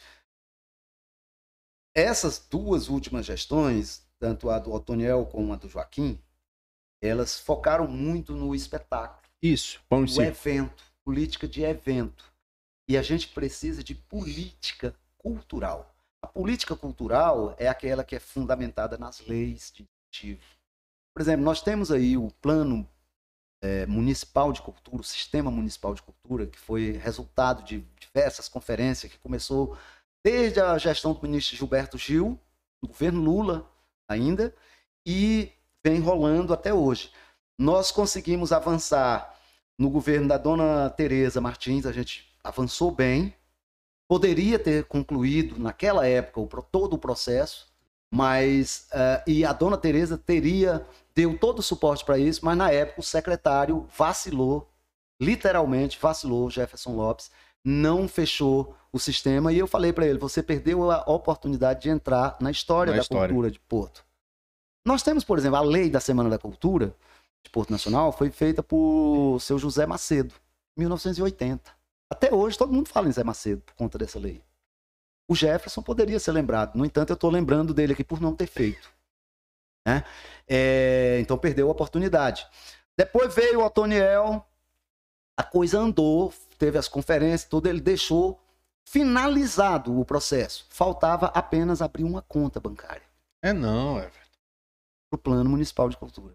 Uma conta A conta bancária. só pra cair o Ele dinheiro. passou quatro anos enrolando, enrolando, É. empurrando com a barriga. é, é, e, e não fez nada. Agora, Ronivon entrou e já perdeu o primeiro ano. Eu já alertei ele. Falei, Ronivon, não, não. caia nesse, nesse mesmo esparrela que os outros já caíram. Porque você pode entrar para a história como o prefeito que fez o sistema municipal de cultura funcionar. E isso vai lhe dar resultados espetaculares. Eu espero que esse ano a gente consiga. Esse primeiro ano normalmente é um ano mais Complicado. complicado, né? A gente a casa. é, a gente compreendeu, mas não compreenderemos a partir desse ano que vem, não. É em vamos cima. cobrar, né? esse ano que vem não, esse ano. Esse vamos ano. cobrar, vamos para a Câmara, cobrar dos vereadores. Os vereadores não estão ali para ficar só pousando para fotografia, eles têm que é, é, cobrar também junto com a classe artística, né? Eu não vou ter respeito por nenhum vereador que não tenha respeito pela cultura. Que é justo. Então, é, a gente espera que eles entendam a importância desse, desse, dessa política cultural, que não é do município, é uma política nacional. Nós perdemos, ao longo desses anos aí, você viu que nós- é, essa discussão começou lá na gestão do Paulo Mourão, as primeiras nego, é, Hum, Os primeiros os movimentos. primeiros debates. Na, na gestão da dona Tereza, ela já estava amadurecida e começou, então, a formatação do processo em si. Foi feita toda a documentação, conferências e tal. Na gestão do Otoniel, a coisa andou também, uma boa parte da- da- do que não foi concluído lá na Dona Tereza, o Otoniel finalizou, deu posse ao conselho e o Joaquim não sacramentou, perdeu a oportunidade. Cochilou. Aí eu, os artistas, os artistas aí têm uma grande culpa nisso. Concordo. Os artistas portuenses são preguiçosos nesse, no sentido de, de, de- reagir contra aquilo que é contra os seus interesses. A gente convoca a classe artística para ir numa sessão da Câmara para discutir e debater os interesses da classe artística. É meia dúzia que aparece. É sempre os mesmos, é dois, três, quatro. Né? Ou seja, é uma mistura de preguiça intelectual com um, um- somada a um desconhecimento, falta de informação. Porque não é só o desinteresse, é a desinformação que gera o desinteresse. Justamente. Muitos deles não têm consciência de que, por exemplo, depois essa lei foi aprovada em 2015. Não é lei? Lei não deve estar em, vi- ela está em vigor Tem que ser cumprida? tem que ser cumprida. Sabe quanto ao longo desses anos que nós já perdemos? Mais de milhão. Bem mais. Porque a lei prevê que todo ano a Prefeitura Municipal tem que depositar no Fundo Municipal de Cultura 1% de todo o IPTU e do ISSQN. né? Então, é um recurso considerável Que tá sendo Que tá desviado. é tirado do, do, do artista. Quem perde com isso? O artista? Não, a lei não é para beneficiar o artista. A lei é para beneficiar a sociedade. Porque o artista é só o instrumento e através do qual a sociedade vai ter acesso à cultura. É a última Como o é artista é, um ponta, né? trabalhador, é necessário que ele seja remunerado pelo seu trabalho. Então ele não tá, não é nenhum favor para o artista. Quem está perdendo é a sociedade, que também é preguiçosa, não cobra. Né? A sociedade portuense é acomodada nesse sentido. Precisa acordar, porque os outros lugares do Brasil que já se atentaram a esse detalhe estão colhendo frutos magníficos e trazendo recursos. Por exemplo, quando você tem o fundo estadual, aliás, o fundo municipal instalado, ele está apto a receber recursos do Estado e da União, através do sistema nacional que faz o repasse de fundo a fundo.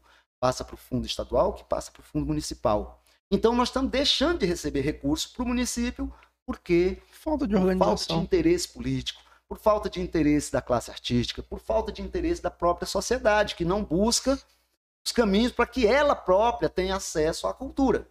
Né? Cultura é um direito con- constitucional, está lá no artigo 207, se não me engano, da Constituição. É um direito. Não, as pessoas ainda têm aquela concepção de que quando o município, o Estado a União investe no artista, está fazendo favor. Não é não. É É obrigação. obrigação. Artista não, é, um, é um trabalhador como outro qualquer. Quando os setores da economia em geral entram em crise, que seja ele a agricultura, aí o governo vai lá e bota dinheiro, não põe. Os bancos, Ah, os vai lá bancos. e bota dinheiro. Por que que tem essa frescura de ficar dizendo, ai, que artista, não sei o-" Ah, pelo amor de Deus. A arte é tão. É, é- é- é um trabalho como outro qualquer. Ora, o aspecto artístico em si, o artista é como um pedreiro, é como um médico, é como um Ele é um trabalhador, é né? como um engenheiro. Ele é um trabalhador. Né? Mas o artista, às vezes, ele é acometido da síndrome de Peter Pan. Primeira coisa. ele, ele, ele acha que ele vai ser eternamente jovem. Tanto é que a maioria dos artistas não tem nenhuma previdência social. Ele não paga nenhum tipo de, de contribuição social. Por isso que os mais velhos, os artistas mais velhos, já estão começando a passar por esse tipo de problema. Eu recentemente vi um companheiro reclamando. Ele, é, ele vive da, da, da arte há muito tempo, responsável por um trabalho grandioso aqui em Porto Nacional, e vi recentemente ele reclamando: ah, eu fui, fui me aposentar, cheguei à idade não me aposentei porque eu não tinha contribuição. Então você veja aí. E assim, nesse atual momento, principalmente nesse atual governo, a questão da aposentadoria dificultou-se muito, sobremaneira. Então, se já era difícil, agora é muito mais. Então você não vai conseguir aposentadoria se você não tiver contribuição. né? E com os formatos de, de, aposen- de- de aposentadoria depois dessa reforma, diz que só o Raul Seixas vai conseguir se aposentar, É, porque ele nasceu há 10 mil anos atrás. Né? Rainha Elizabeth. É, a Rainha Betinho Elizabeth também. tá na e fila. olha lá, porque Betinho ainda tá trabalhando É, ainda pra ter o tempo de então, contribuição. Então, assim, é preciso ter a consciência da cultura como fator de desenvolvimento. Cultura não pode ser vista como gasto. Eu vejo, às vezes, o prefeito, oh, gastei tanto. Não, ele investiu. Cada real que você coloca na cultura, ele multiplica-se por 10. Olha o Rio de Janeiro, eu estava vendo as estatísticas recentemente. O Rio de Janeiro fatura 5 bilhões no carnaval. Aí aparecem uns imbecis lá na internet dizendo ah, que o governo está investindo, e o governo está arrecadando, imbecil. Ele tá jogando ali um verdinho pra vir Ele- muito eu- mais. Exatamente. Quando o governo coloca, digamos, mil reais numa escola de samba, vamos supor que Uhum. vamos, Tirar um númerozinho embaixo. é um número aqui só para as pessoas pensarem, ele bota mil reais na escola de samba, a escola de samba consegue mais 100 mil. De retorno. Não, de patrocinadores da iniciativa privada. E esse dinheiro vai ser distribuído ali na capilaridade do negócio cultural. A cultura é, o- é o- é o- um dos ramos da economia que mais tem capilaridade, porque quando você realiza um espetáculo, ganha o artista diretamente, porque ele é contratado, ganha os seguranças, ganham os bares, o, vendedor de bebida, Vendedor de ganha o água. ambulante, ganha... é uma cadeia, ganha o lojista. O cara nem foi na festa e nem tá sabendo, mas o cara que vai na festa vai lá na loja dele e compra uma comprar. camisa, compra uma cueca, compra uma meia, compra uma calça. Ninguém vai para. Numa festa você pode contar que tem dezenas de pessoas com roupas novas. O dono de motel ganha, né? Até o dono de motel A ganha. capilaridade é O geral. dono de lote baldio, não. Então, assim, é, cultura é um bom negócio. É um- vamos dizer assim, cultura é um negócio da China. É aquele negócio onde você põe um e coleta cem. Então, assim, é preciso que a gente supere essa mentalidade é, tacanha é, que vê na cultura é, apenas a- a- a vamos dizer assim, que tem pessoas que a, vê a cultura, no caso, principalmente a cultura musical, para ser pensada com o quadril, que é a imbecilização. É, imbecilização. Música não é só para se dançar. Pra Ela é se pra pensar se também. É, não é com o quadril, é com a cabeça. Tem que, tem que ter as duas coisas. No passado, por exemplo, nos anos 80, você ia para os bailes para ouvir Djavan, Milton Nascimento. Hoje, se tu chegar numa festa dessas, a, a música de massa hoje é para imbecilizar, é para desinformar, é para emburrecer, porque ela não traz nenhum tipo de informação que tenha é, é, expressividade, que tenha relevância. Ela só traz aquele senso comum, burlesco, da forma mais escrota possível. Quanto mais escrota é a letra, mais sucesso. Ou seja, isso eu, eu lembro que quando eu fazia história e, e surgiu aquela música A Eguinha Potocó. ah, um clássico da É, brasileira. eu, eu, eu falei para uma numa discussão lá, entraram nessa temática, e eu falei, olha, me desculpe quem gosta, mas o seu gosto musical, para mim, me traduz o seu nível cultural. Não adianta o cara me dizer que tem cultura, mas que ele gosta da música Eguinha Pocotó. Mas você- tava nos bons tempos ainda, porque ainda, ainda era Eguinha Pocotó. É, Não, de lá para cá deteriorou Ladeira muito mais. como diz o outro, daí Né? pra frente foi só pra trás, né? Exatamente. Nós estamos numa escala assim perigosa, Tem- porque a música ela tem um poder muito grande. As pessoas não imaginam o poder que a música tem de influenciar pessoas, tanto para o Verdade. bem quanto para o Quanto pro mal. mal, verdade. Você falando aí da questão de a música faz pensar, né? Aí agora eu quero citar aqui Enéas para poder falar de Belchior, né? Se Sim. você não tiver o mínimo de arranjo intracromossomial, você não consegue entender Belchior. Exatamente. Então, assim, a, a, a, a cultura, quando a gente fala de música, a música ela tem diversas funções e diversas dimensões. Uma das dimensões da música é essa do lazer. A música também pode servir ao lazer, sempre serviu. Mas a música também pode servir à intelectualidade. Você pensar, para você ah, é, refletir, né? E agora eu pergunto, por que, que tu vai refletir com uma música, dessas músicas vagabunda que tá por aí, que não diz nada, é só aquela. E interessante também a, a música, assim, como que ela mexe com suas emoções. Tem música que ela. A, a letra às vezes nem faz tanto sentido pra você. Não é uma coisa que te A melodia. É, mas a melodia ela te encanta e te emociona. Como por exemplo, eu falei a de música Belchior, internacional, por É. exemplo. a- aquela música Tudo Outra Vez, de Belchior. Aquela Tempo, música mexe. tempo é, estou. aquela música mexe comigo de uma forma. Sim, ela é fantástica, uma né? música linda, esplêndida, né? Belchior, na minha opinião, está entre os, vamos dizer aí, entre os 10 melhores compositores do Brasil de todos os tempos. Né? Ele era um cara muito profundo, tinha um, assim, uma obra impecável, né? Tanto é que foi gravado por, por Elis, por esses grandes nomes da música. Todos gravaram Belchior e reverencia o trabalho dele. Agora voltando lá na- nas suas músicas, você falou lá da, da história da música do Coreto, né? Eu tinha um CD seu e tem uma música que eu, que eu, eu acho que essa música é sua. Eu não sei, eu, eu tenho essa música na memória e eu, eu sempre me referencio ela a você. É, que ficou marcada pra mim, que é o que eu falo assim, vou passarinhar, vou passarinhar na Maravaia. Essa música é sua, não? Não, não. É, eu já ouvi essa música, É. eu não me recordo quem é. Não é, não é minha, não. Ah, então eu É, confundi, eu me enganei. é, eu tenho muitas canções que é já bem conhecida do público, como Nega Neguinha, Mano, o ABC da Sociologia, o Frevo da Buiona, é, Negra Folia. São canções é, é, que eu participei de festivais e que eu gravei, né? Então tem uma, já tem uma visibilidade. Fiz clipes, houve uma- um período aqui na, na- da, cultura tocantinense, da cultura musical, em que a TV Anhanguera, através da Globo, eles tinham, por força de lei, eles tinham que abrir um espaço para a regionalização da cultura. E a TV Anhanguera foi pioneira nesse, nesse segmento aqui no Tocantins, porque ela abriu o espaço para rodar a música do Tocantins dentro da TV Anhanguera. Eu Então, lembro. Você imagina o que, que era isso para nós naquela época.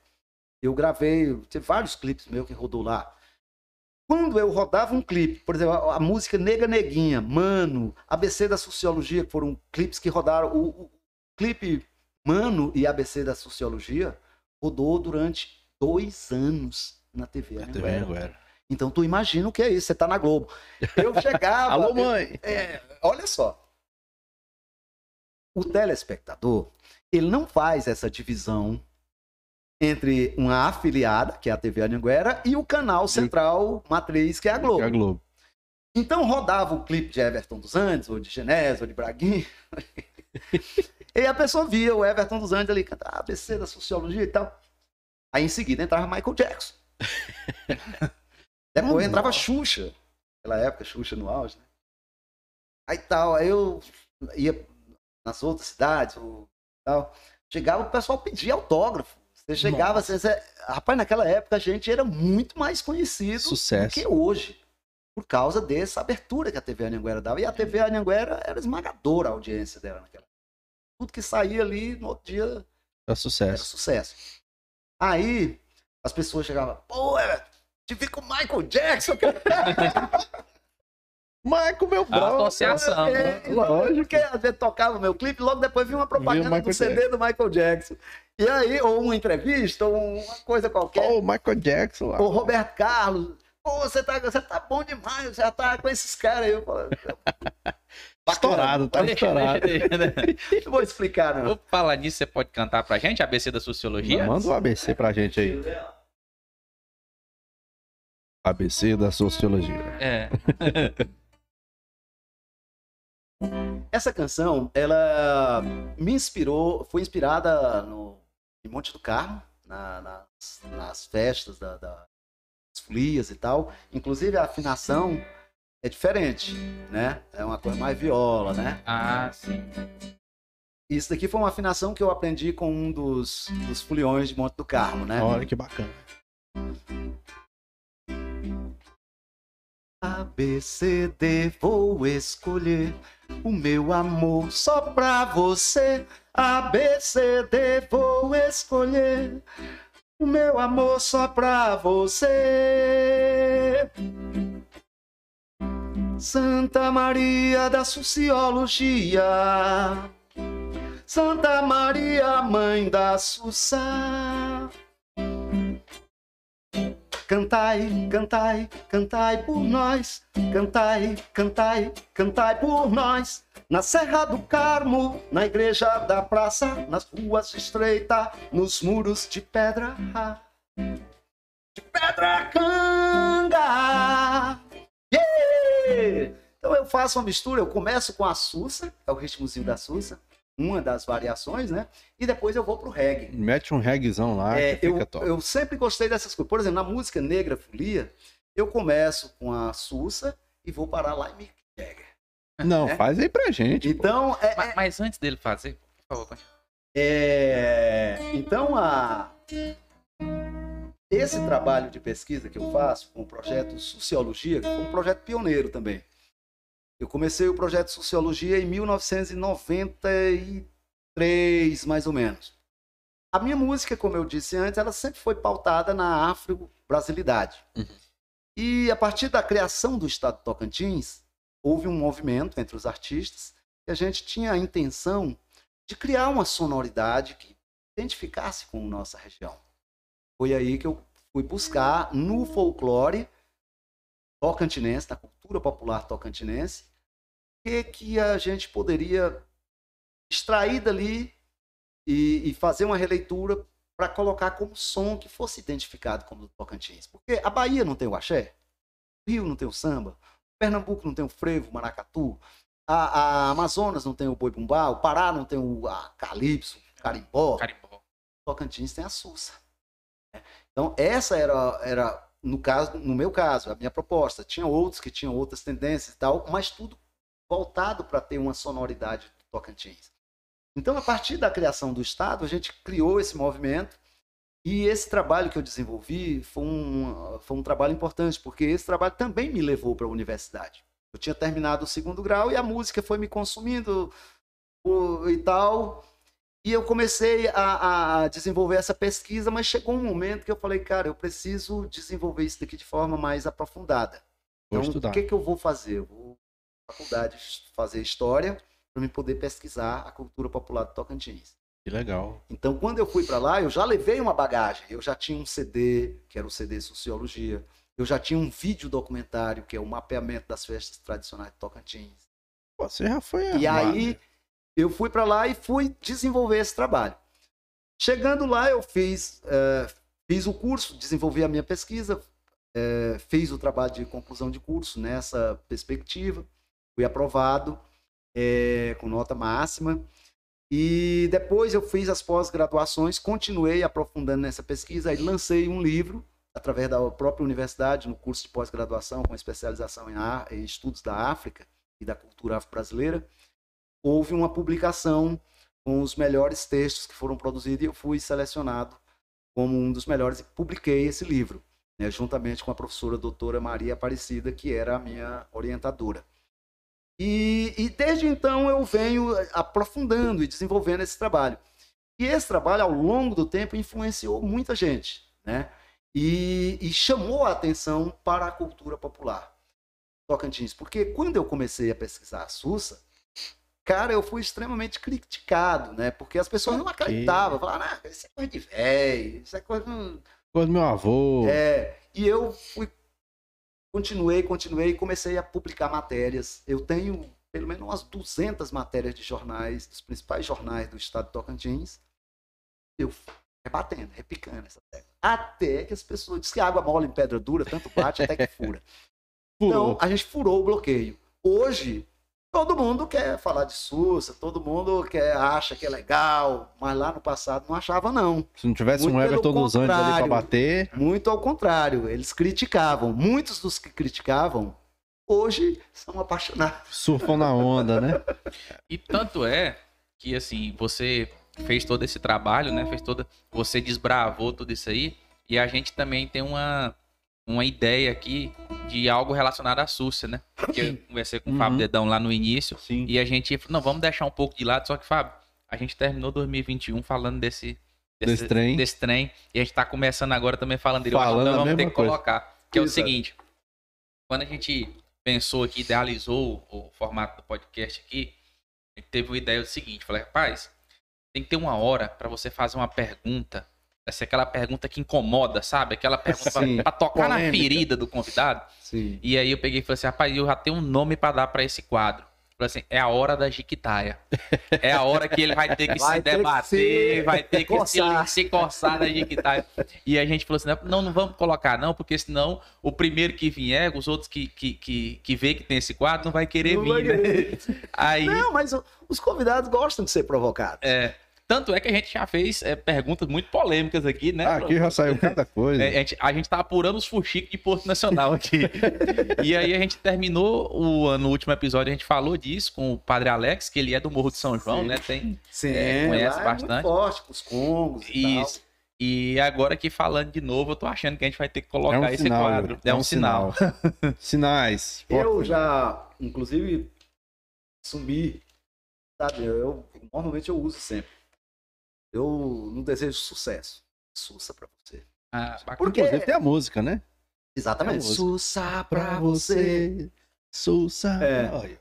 Então, porque é- é- essa palavra sussa pra você, ela já foi, é, quer dizer, sussa pra você não. Sussa, ela já é utilizada naturalmente pelas pessoas. Ô, tô sussa. É verdade. E aí, como é que tá aí? Sussa? Mas esse sussa é de sucesso, né? tô sussa. Não, não do, do, do ritmo. É, mas, na verdade, Um- um já tá trocadilho, aí, né? é um trocadilho que já tá aí, que é a nosso favor. Então eu uso sempre, né? quando É. eu vou no Face, por exemplo, eu publico muito. Sempre que eu termino, eu faço um eu, sussa pra você. Olha aí, tá vendo? Né? Negócio. E a- a do Mick Jagger, então canta Ah, do Mick Jagger. Ah, é. Toca. Fábio Folia. Ela, ela- essa música aqui, faz tanto tempo que eu não toco ela. Lá.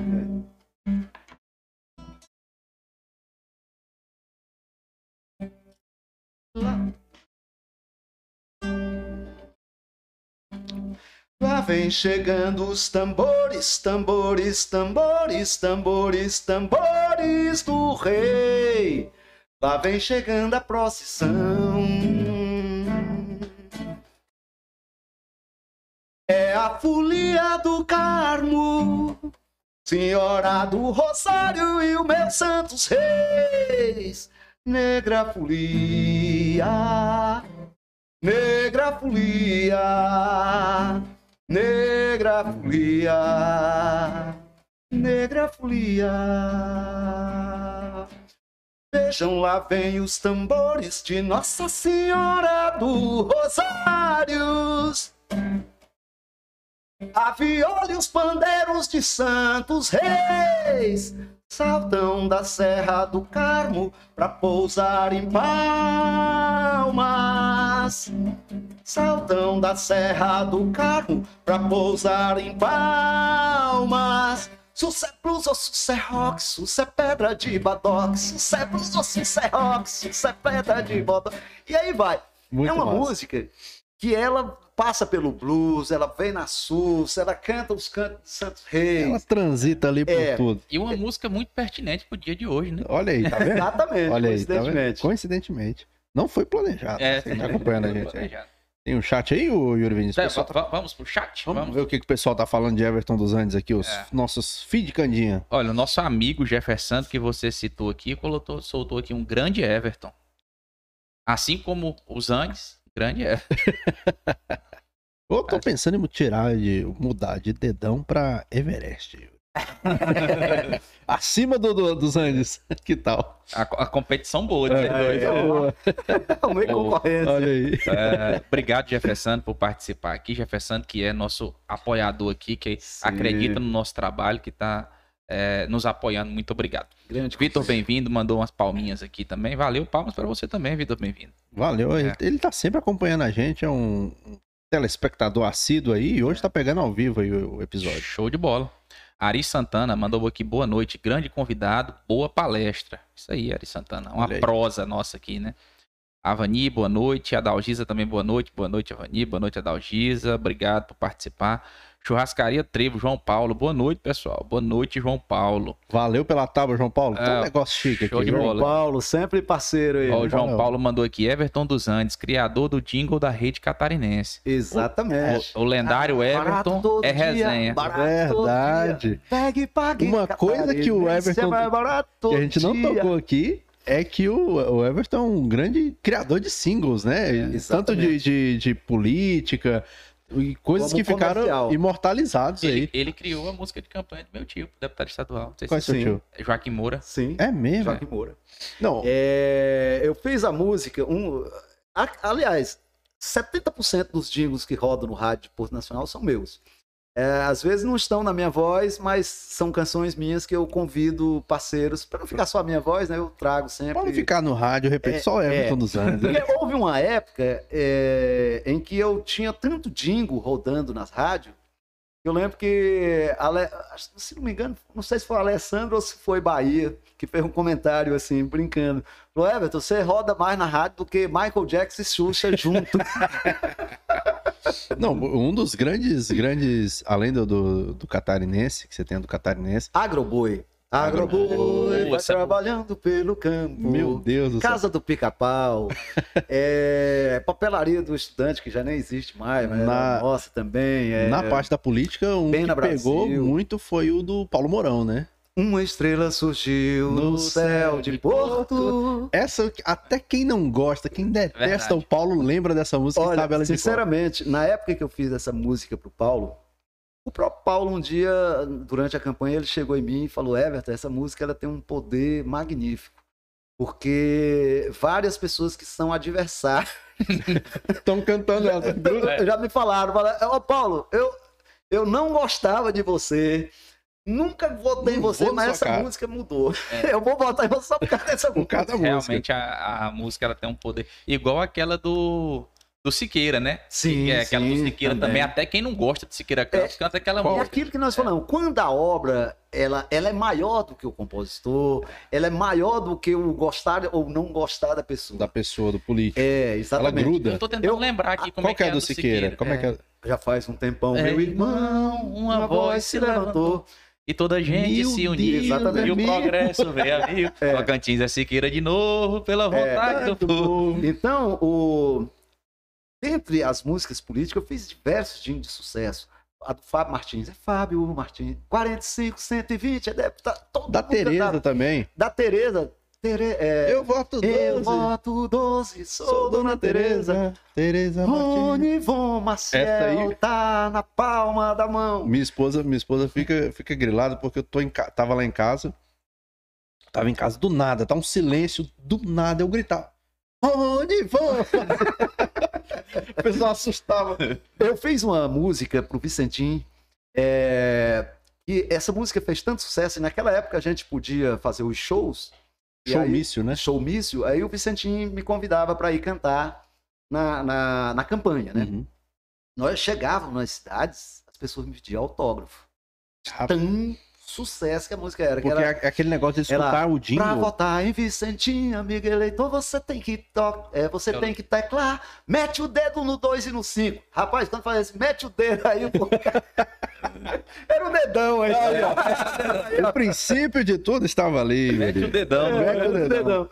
Então, assim, eu tenho diversos, fiz jingles para vereador, assim, inúmeros. E, e eu sou considerado pelos políticos portuenses como um cara pé quente. É, porque a verdade. maioria dos jingles que eu faço são vitoriosos. Ganha. Não, né? realmente. E agora eu quero pedir desculpa pro João Paulo aqui, né, do Dingo da Rede Catarinense, para falar do Dingo da Agroboi. Esse eu vou te falar. Não tem como, é um, um Dingo assim que. Esse jingle tem, sabe quantos anos? ah, Quase 30.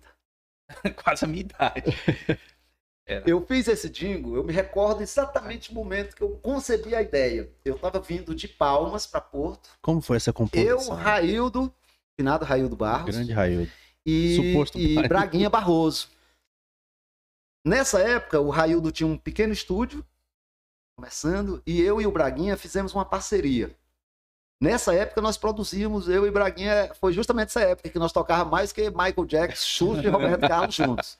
E tinha muita É, e aí a gente tava, a gente tinha ido em Palmas levar uns dias que a gente fazia para Porto e para Palmas, né? Uhum.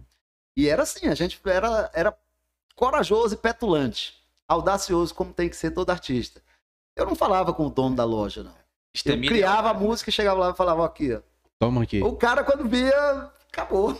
Já não tinha, ele não, Ah, antes de você. eu não, exatamente. Você já chegava no cara com a música pronta, com o jingle Muitas pronto. delas eram assim. Pra brilhar o olho do cara, né? O Vessi da Agroboi, eu cheguei um dia lá, quando o Vessi, logo que ele abriu a loja, que era bem ali de frente onde é a economia. É, economia. Era uma loja dele, era um pouco maior que esse estúdio aqui. Um pouco mais, mais comprida, mas talvez mais larga, muito pouquinho. Aí eu cheguei, eu já, a gente já estava fazendo sucesso com esses timbres e tal. Eu falei, Vessi, Vessi é meu amigo de infância, né? Vizinho e tal. Falei, Vessi, vamos fazer um jingle para sua loja. Ele nem sabia o que era jingle, né? Já acha jingle? Jingle Bell? Isso, Acabou o eu papel? Rapaz, aquelas musiquinhas, você não já ouviu a da Bena Brasil? Eu fiz uma música da Bena Brasil que era sucesso, né? Bena Brasil, Bena Brasil, tua marca, o seu jeito de ser, tudo bem, tudo Bena Brasil. Olha aí, cara. Tô Né? falando, é Aí- jingle. Falou, é, eu tô começando agora, não tem dinheiro e tal, aquela, aquela choradeira de Aquela comerciante velha e choradeira que. João Paulo não tem. Falei, Vessi, vamos fazer, eu vou dividir pra você.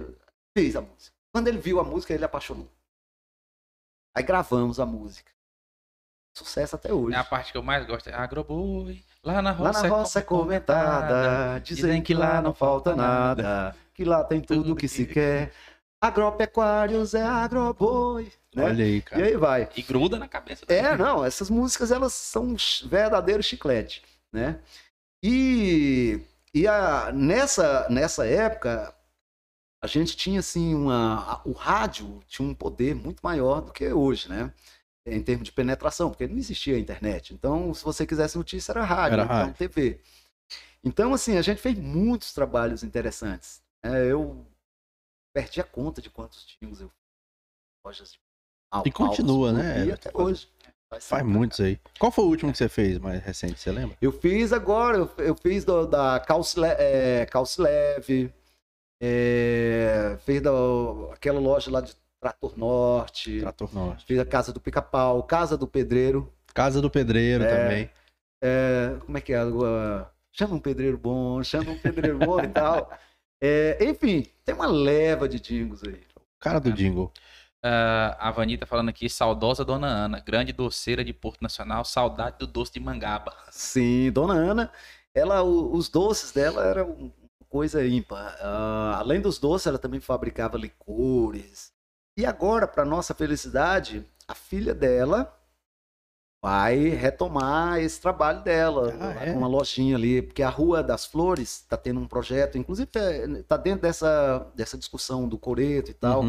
Eles vão fazer uma série de. O Sebrae entrou também nessa discussão. Ah, bacana. E aí isso vai dar um- uma potencializada no- na questão. O Rony Von também está dentro do projeto. Rony Von Ah, é, aquela a Rua das Flores vai sofrer uma transformação que ela vai ficar magnífica. Eita. E uma das coisas vai ser a, a- a reabertura da lojinha da Dona Ana Só que agora Com a lá filha dela. na, é, lá na casa dela, na residência. Que bacana. Vamos fazer lá um local.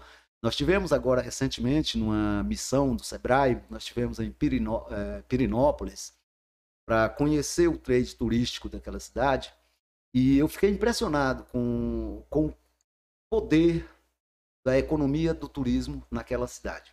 É uma cidade de 25, 30 mil habitantes, mas que tem um, um poder de atração de turista Turístico é impressionante, realmente. só para você ter uma ideia, a rede hoteleira de lá, talvez se somar Porto e Palmas, Não bate. Em termos de luxo, então, nem se fala.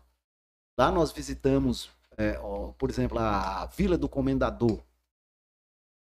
Lá os bangalôs custam 6 mil reais a diária. Essa pouco. Então você vê o nível de, de luxo que é a coisa, né? Então nós, nós fomos muito bem recebidos pelo proprietário de lá que nos apresentou.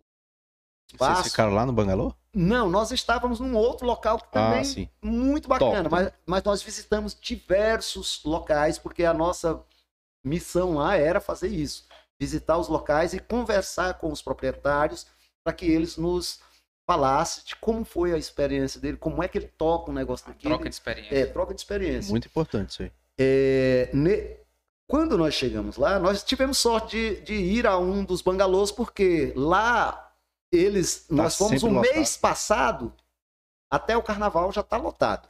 É Só mesmo? tinha um bangalô que estava desocupado porque o, o- a pessoa saiu pela manhã e os próximos chegariam à tarde. Ele À falou: tarde. Olha, eu tô com um aqui que dá para vocês verem. E entramos. Cara, é uma coisa de louco. Dá vontade de você ficar lá, né? Coisa de louco. Aí, se você vê a rede hoteleira de lá, a cidade vive em torno do, do, Do turismo. O prefeito nos recebeu muito bem lá, por sinal.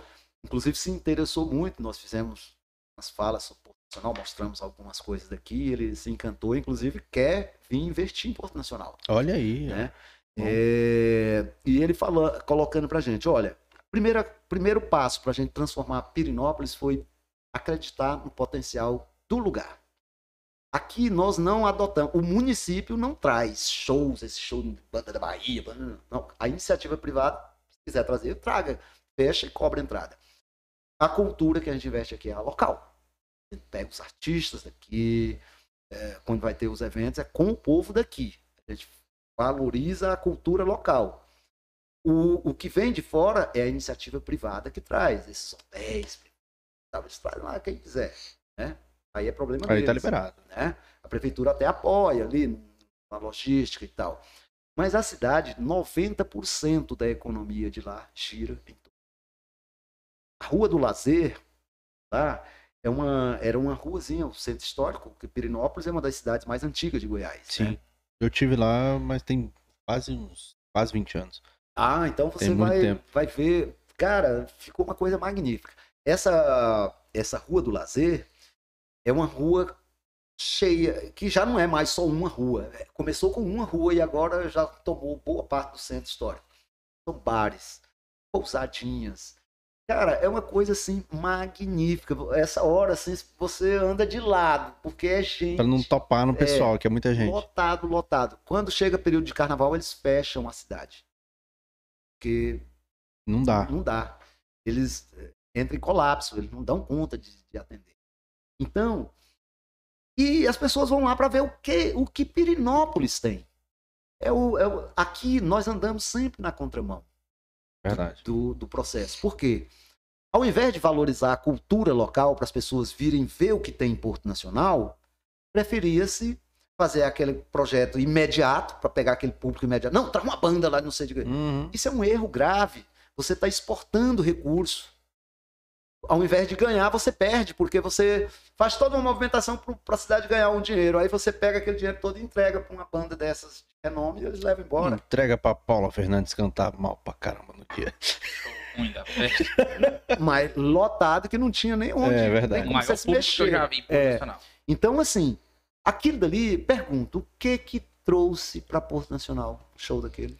Naquele dia, pra ser Nada. sincero, Sabe raiva. quanto foi gasto naquele show? Quase 500 mil reais. Aí, ou seja, o que era para ser lucro se torna prejuízo. Você fica sempre operando no vermelho, né? Isso nós, eu tive a honra de ser convidado por Rony Von na campanha, tanto para fazer a música como para participar da campanha como um todo. E foi uma das coisas que nós conversamos muito, tanto eu, a Meire, que hoje é secretária, Altamir Moreira, que é o esposo uhum. da Meire, e outros artistas que estiveram envolvidos no processo, a gente chamou o Rony Von e falou: Rony Von, é preciso que você faça uma gestão que valorize o que é de público. Vamos romper com esse sistema de só trazer o que é de fora, porque isso não traz nenhum benefício. Nada contra os de fora, porque enquanto artista eu também quero sair. Mas os de fora têm que vir pela iniciativa privada. O público tem que investir. O público. Tira, quem quiser ir assistir o show, tira o dinheiro do bolso e pague. Exceto aqui, ali, por exemplo, uma temporada de praia igual aqui. Tem espaço para todo mundo. Era. Você tinha 90% de atração de fora, 10% do que era daqui. E o que era daqui ainda era colocado. Por exemplo, eu, na gestão do Joaquim Maia, o único show que eu consegui fazer na praia em quatro anos, eles me colocaram para tocar lá num sábado, três horas da tarde. Ah, que maravilha. Público. Maravilha. Sucesso. Gente ah, pra caralho. aquele sol. Então, é, é, quando te dá o espaço, ainda te dá dessa forma sacana. Pra dizer né? que deu. Pra dizer que deu. E ainda deu porque no dia lá eu, eles tiveram cometer a bobagem de me chamar pro lançamento do, do evento. e aí eu, eu sabia que eu não estava na programação. Mas eu fui, fui convidado, fui. E ele caiu na bobagem de me perguntar depois que terminou. Ele saiu lá cumprimentando as pessoas, veio me perguntar o que, que eu tinha achado da programação. Eu falei, uma bosta. Você falei, falou pra ele? Falei na cara. Falei, tu acha que eu vou valorizar aquilo que está me discriminando? Ele ficou assim meio assustado, o Ronivon era visto. Ronivon naquele como apaziguador, não, gente. Eu falei também, falei, ó, oh, Vai dar certo. Aí depois foi mais tarde, o Arnaldo me ligou, Everton, ó, arrumamos um espaço aqui. Arrumamos! Três surgiu. horas da tarde. Eu mais bacana, Bahia. Tô, tamo junto. Ai, ai. O Bahia é um amigo meu. Eu, eu, eu, o Bahia, ele ele às vezes até fala, Everton, nós dois somos muito amigos, porque nós dois brigamos. Tinha muita treta. Briga dentro da, das questões. É, é, é, Faz parte. Não é briga, é discussão. né? É discussão, política. A gente tem que ter o direito de criticar. É. E quem é criticado tem que entender a crítica. Porque a gente critica, quando a gente, quando eu falei pro Joaquim, é uma bosta, e eu acho que eu não vou elogiar aquilo que está me discriminando, eu não estou falando mal do Joaquim. Eu estava falando daquele, daquela coisa pontual ali. Ele me perguntou sobre o que eu achava daquela programação. Não sobre ele. É. Direito de expressão. É, exatamente. E, e, eu achava que era ruim, não era só porque o Everton dos Andes estava fora, não. Era porque eu e todos o, quase todos os outros artistas estavam de fora. Estava de fora o Nonato, estava de fora o Eliseu, estava de fora o Célio. O Célio. E as pessoas que têm expressão e que têm compromisso com essa cidade. Eu acho que isso também é importante. Você tem que valorizar, não é só porque pelo artista e tal, é, é pelo compromisso do, do, da obra do cara com o lugar, com a região, com o povo, né? Porque na hora que não tem o dinheiro, aí, meu amigo, somos nós que estamos aqui para uma escola, para ir fazer uma solenidade, que às vezes não tem recurso para aquilo. Aí lembram dos artistas. Uhum. Então, no momento que tem quem rói o osso também tem que comer da carne. Lógico. Né? E, e, e, como profissional, a gente vive é disso. Então, eu. Pode ser o prefeito que for, pode ser governador, eu vou na cara de presidente, como já disse o, o, o Caetano na música. Se precisar falar, eu falo, já empretei. Aqui, lembro que quando foi inaugurar o Café Teatro, que é onde é hoje a biblioteca, houve uma polêmica lá quanto à distribuição dos espaços internos feito meio de forma meio baixo do pano e de forma não não legal, não né? legal. E aí nós, nos, nós artistas nos sentimos é, excluídos do processo. Eu juntei eu, Cícero Belém, Lúcia Rocha e uma turma, peitamos com Moisés Avelino. Eles vieram para inaugurar, nós não, aquele espaço nunca foi inaugurado. Porque eles vieram, o governador, com aquele monte de coronel, não sei o quê, o prefeito, na época era Vicente. Chegaram para inaugurar o espaço. Só que nós já estávamos lá, tínhamos feito uma reunião no dia anterior, redigimos um documento. Quando eles subiram para inaugurar a faixa, nós pedimos a palavra. Hum, E lemos o documento. desce, Rapaz, causou um, um- um celeuma tão grande que eles só ficaram assim, sem entender. E nós, e nós contamos a real, mas detonamos. Deixou o povo desorientadinho. Eles não tiveram coragem nem de tirar a faixa. Saíram correndo com o rabinho entre as pernas. Nunca inaugurou aquilo. A faixa não foi encerrada. porque nós, por conta da- Então, Porto é isso. Porto é resistência. O artista de Porto Nacional ele tem que ter esse compromisso com a sociedade, com a cultura e com o desenvolvimento do lugar. Né? A arte não é só para você chegar lá no boteco, na, na- no baile, ou no show, no grande palco e fazer as pessoas se a arte ela tem uma função muito mais nobre e maior do que isso. né? O artista que se vê apenas como um animador, ele não chega a ser um artista de verdade. Ele é só um, animador. reprodutor de arte, um animador. É só o, o, o final do negócio. Ele não é o. não constrói todo o processo. É, ele fica numa ponta só né, da, da, da- da linha. E é preciso que você tenha essa, é, essa visão mais, mais ampla da coisa, né? mais, vamos dizer, mais holística. né? Ver a coisa como um todo. Everton, teve alguma coisa que a gente não falou aqui, que a gente não te perguntou, gostaria de falar? Bom, ah, talvez aí do trabalho que a gente está fazendo atualmente, né? Que, que é também um projeto que eu desenvolvo já há muito tempo, que é levar a cultura para dentro das escolas. Recentemente eu fiz uma parceria com a Secretaria Municipal de Educação, ah, através da prefeitura, e a gente fez uma turnê por 11 escolas do município, levando música, levando, eh, foi por ocasião do 20 de novembro, que é a data da consciência negra. Uhum, Eu tenho um trabalho de pesquisa, sou especialista nessa área como professor, né? uhum. E eu associo música e palestra. Então eu chamo de palestra show. Ah, legal. Tipo, no meio do. do- É, Não é aquele negócio de. Ah, é só ir ali falar. Eu, eu vou tocando e mostrando as Que coisas legal. a partir das músicas, vou discutindo. É uma coisa muito legal. Foi um sucesso. Os professores, o alunado, embora a gente tenha feito nesse período da pandemia, né, os colégios todos com alunos mais eh, Quanti- é, reduzidos, reduzidos, né? porque está forma, eh, em sistema de alternância. Um dia vai metade dos alunos, no outro dia a Vai outra, outra metade. né? Mas foi muito bacana. Nós fizemos aqui em Porto várias escolas, fizemos na zona rural, que é uma coisa que a gente também cobrou muito do Ronivon na campanha. Falar, Ronivon, a sua gestão tem que ser uma gestão é, holística. Ela tem que pegar Porto, a cidade, mas também tem que ter olhos para o distrito, Zona rural, a zona distrito. rural. Tanto que a gente foi para escolas na zona rural, fomos em Luzimangue.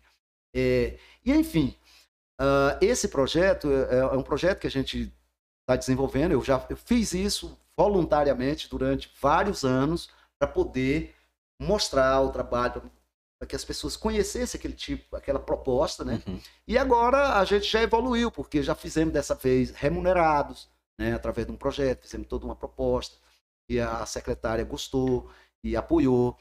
E assim a gente vai continuar. Nesse ano a nossa proposta é é desenvolver um trabalho, porque esse ano é um ano especi... é é um ano importante porque é o ano da em que se comemora os 100 anos da Semana de Arte Moderna, de 1922. Essa Semana de Arte Moderna, muita gente não se dá conta hoje, não se dá conta da importância desse movimento para o Brasil.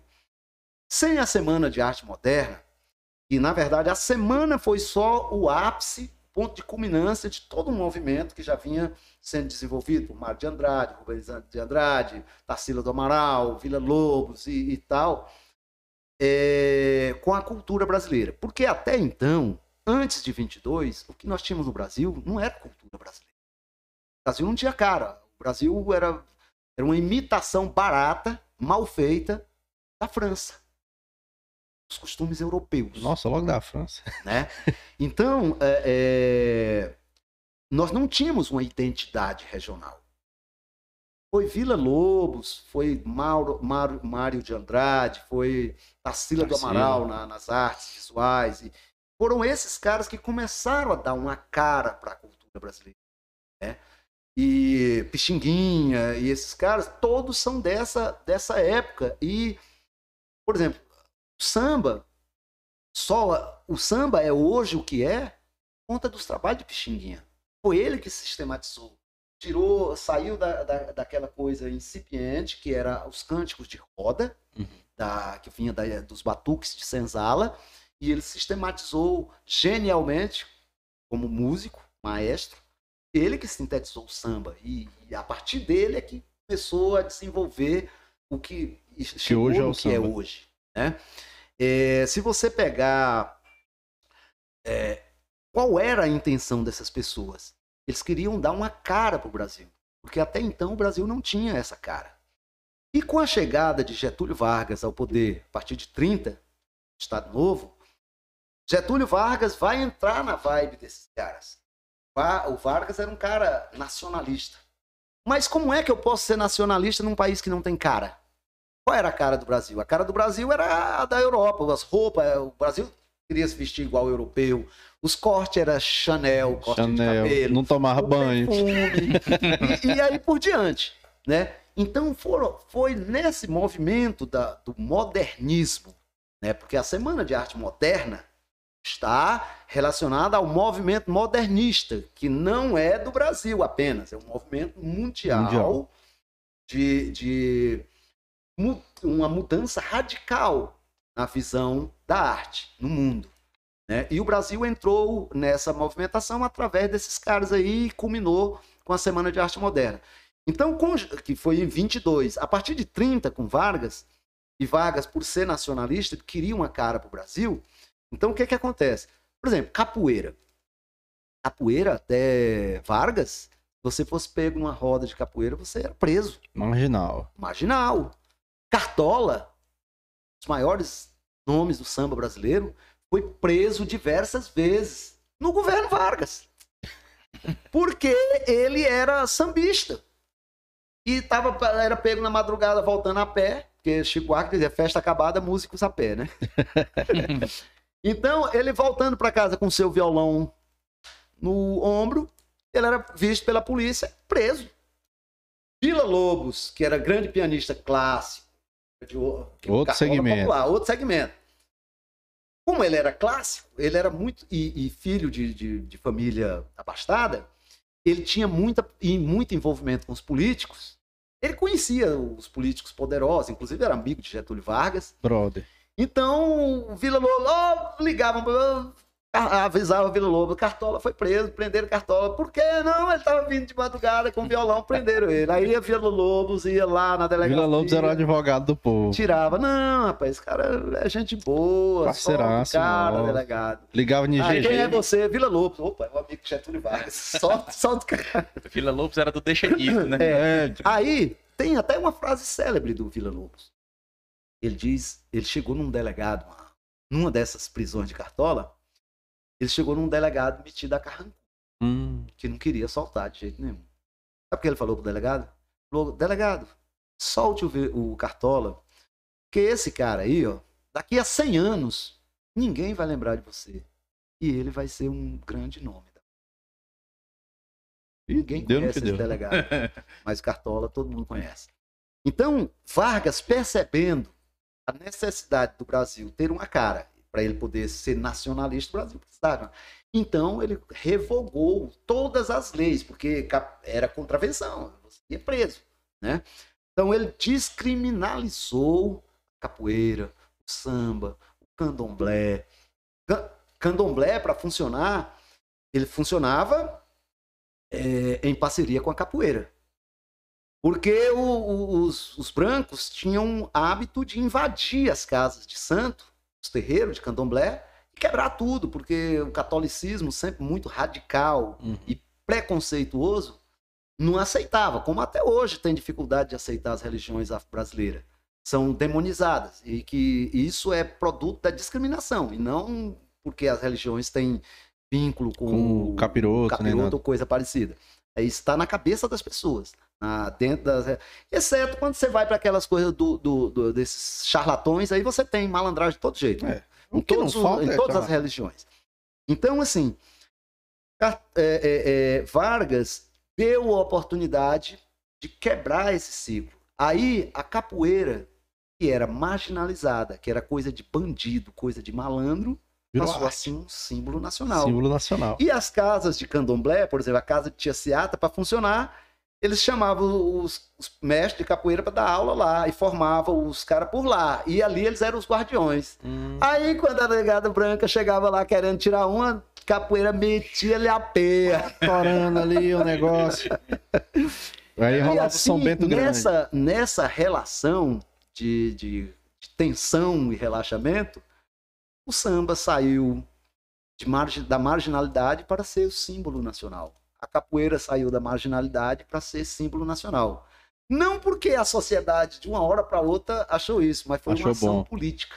Tá vendo? Você vê como a política- faz diferença? Articula. No dia que a política resolveu entender a cultura brasileira, boa coisa. E hoje, olha o que é o samba no Brasil. Todo mundo tem orgulho de dizer samba. Não, é reconhecido internacionalmente. dizer, é, é, tem orgulho de dizer que a capoeira é algo que pertence à brasilidade, quer, quer demonstrar brasilidade no mundo, tem uma ginga de capoeira. De capoeira. Oh, é brasileiro. Tem um jogo, tem um jogo de videogame, tem o capoeirista, ó, o Brasil. O Brasil É, tá exatamente. Filme de ação, a tem o capoeira capoeirista. tem uma identificação muito mais brasileira do que a africana, né? Ela, ela, ela tem suas Eu, origens. eu digo assim, hoje ela representa mais o Brasil. É, exatamente. Porque, na verdade, a capoeira mesmo, ela é do Brasil. Ela é brasileira. O que veio da África é o nigolo, que é uma dança que também é semelhante à capoeira, né? Ela- mas aqui no Brasil ela foi aprimorada como arte marcial, como luta, porque era a forma dos negros se defenderem Entendi. dos, da, por exemplo, Os dos ataques capitães e do mato e etc. Então, é, foi desenvolvida e Pastinha, Mestre Pimba, Soro Magangá, são três nomes importantes. O, o, o Pastinha porque popularizou a, a capoeira de Angola né, no Brasil. O Besouro Mangangá é, é anterior aos dois, viveu no final do século XIX, sé- finalzinho do século XIX, ele era um, um estivador, homem de rua, mas muito bom capoeira e era famoso. Tem, eh, o meu professor Liberac Simões Pires fez uma pesquisa chamada das três personalidades da capoeira no Brasil, onde ele vasculhou as, as delegacias, tipo, os arquivos das delegacias de polícia de Salvador, principalmente no na zona ali da Baixa, da Cidade Baixa, tem vários registros de passagem de besouro. Porque Tem até filme do Besouro. é. Liberac foi o cara que descobriu que Besouro Mangangá não era uma lenda, porque pensava-se que ela era só uma lenda. Aí ele foi lá nos cartórios e achou os registros de, de prisão, Prisão dele. dele e tudo mais. Prisão não, ele, ele não pegavam ele, porque ele era um cara é, estranho. O Besouro era um cara corpulento, forte, um negão. Tem uma história que Liberac conta, que estava registrada dentro do- do- da delegacia. Ele chegou um dia e tinha um birimbau na delegacia. Hum, Aí ele gostou do berimbau, pediu pro cara, o soldado não quis dar. Ele levou na marra. ninguém sabe onde foi parar o soldado até hoje. É, aí, depois veio o Pastinha, que foi um ícone da capoeira, depois veio o Pimba. Pimba já é outra Pimba. linha, que é o regional, né? É, estilizou mais a capoeira, deu mais... É, é, pregou o movimento da luta livre, de outras artes e tal. A capoeira tornou-se mais agressiva, inclusive. Que a Angola, quem conhece capoeira, sabe É que a Angola é uma coisa mais negócio. né? Embora o angoleiro, se você apertar, pra, aí ele vai mostrar o jogo. O jogo floreado é aqui. Se você tocar uma cavalaria, ele vai Ele vai. para cima. É, então, a, a história da capoeira ela é rica. né? E eh, se confunde com a própria história do Brasil. A história do, do, do desenvolvimento da cultura brasileira como um todo. Então, você veja a importância da cultura. O Brasil só passou a ser Brasil não foi por causa da- dos grandes prédios, da economia, né? foi por causa da cultura. cultura. Né? Ganhou a sua cara. No Tocantins, guardadas as devidas, as devidas proporções, a gente também pode dizer que nós fizemos um movimento semelhante. Lembra que eu falei que quando criou o Tocantins, nós juntamos um grupo de artistas e começamos a pensar uma cara para o Tocantins? Uhum. Eu, nesse trabalho acadêmico que eu fiz, eu coloco lá que há uma. guardando essas dimensões, mas nós fizemos um movimento semelhante. O Tocantins não tinha uma cara definida, então nós começamos a buscar isso, a trabalhar para que é essa cara que existia, que estava invisibilizada, os artistas eh, citadinos, os artistas urbanos contemporâneos, foram o que deu visibilidade. Você lembra que eu falei que o projeto Sociologia, Uhum. quando eu comecei, eu era muito criticado, porque diziam que era coisa de velho, que não tinha valor, aquilo, como é que eu tava. Caramba, rapaz, você canta MPB legal, agora tu vai pegar essa. Negócio de Sussa, hein? É. Mas depois eles foram entendendo. E para mim, como artista, foi a melhor coisa que eu fiz. Porque a partir do projeto Sociologia, eu ganhei diversos prêmios. O meu primeiro CD me levou para a Europa, me levou para o Brasil inteiro. Foi, não é porque eu fosse melhor do que ninguém, não. Era porque eu tinha um trabalho diferenciado, focado na cultura local do estado de Tocantins e que trazia uma identidade. Isso, quando você vai, quando você está sendo avaliado, isso faz uma diferença enorme, né? Os outros apresentavam rock, roll, não sei o quê. Rock roll você tem em toda esquina. Eu nem procurar. Bossa, ah, ô, samba. Samba também é uma narrativa nacional, mas já tá aí. Você fugiu do mais do mesmo, né? Exatamente. Eu procurei fazer. E sempre meu trabalho é assim. E eu saí, é, o meu terceiro CD, eu, por exemplo, o primeiro CD eu saio com a Sussa, ali próximo da MPB, misturando já com as experiências do reggae. No segundo eu aprofundei mais, que é o Música Negra. Lancei em 2005. Sociologia eu lancei em 2000. 2005 eu lancei o, o Música Negra. Eu já aprofundo mais essa relação com a música universal, misturo com soul, com reggae, jazz. E, Manda e no terceiro, eu peguei a Sussa e falei, pô, agora é Tecno Sussa. Tecno Sussa. Exatamente. Dez anos depois, que eu lancei o Tecno Sussa, há dez anos atrás. Pô, Eu já comecei- tem 10 anos? Já. Meu Deus, eu lembro você cantando, lançando o programa jovem ainda. Exatamente. Lembro muito. E aí, dez anos depois, eu tô vendo agora os, os caras começando a descobrir esse. Por exemplo, DJ Chacal. Tá com o, o projeto dele, chama Tecnosussa. Ele É mesmo? pediu autorização e pega as minhas músicas e mistura com esses hits aí de. Tuts, tuts, tuts. E ele tá botando aí uns DJ lá em Grupi. E comecei a ver até os outros artistas que eram mais resistentes. Por Hum. exemplo, recentemente eu vi uma das músicas do Genésio, ele adaptando também para o técnico e tal, o Braguinha e tal. Então, assim, eu me sinto assim, lisonjeado por ver que, de alguma maneira, você está influenciando. Né? Você está lançando é, é, Uma sementes tendência, né? que, sem nenhuma E pretensão. Isso sim que é ser influenciador, e não o que o pessoal acha que faz hoje nas redes sociais. É, exatamente. Isso aqui é influência de verdade. Então é isso aí, cara. Cara, quero te agradecer, obrigado por ter aceito nosso convite, por ter Obrigado tirado o tempo Que para aula, que aula. vir aqui prosear com a gente, como a gente Bom diz. demais. Foi realmente, como o Fábio está falando, foi uma aula. E tá, estamos de portas abertas para em outras oportunidades. Outros Se for lançar outra coisa aí. É, Isso. e a gente poder prosear mais. Bom demais. Uma outra faceta de Everton dos Andes é com o teatro e o cinema. Eu fui convidado pelo diretor Hélio Brito para ser um dos protagonistas do filme A Massa que Faz o Pão, que é um, um filme baseado num texto de Bertolt Brecht, é, que foi premiado como pelo Festival Chico de Cinema.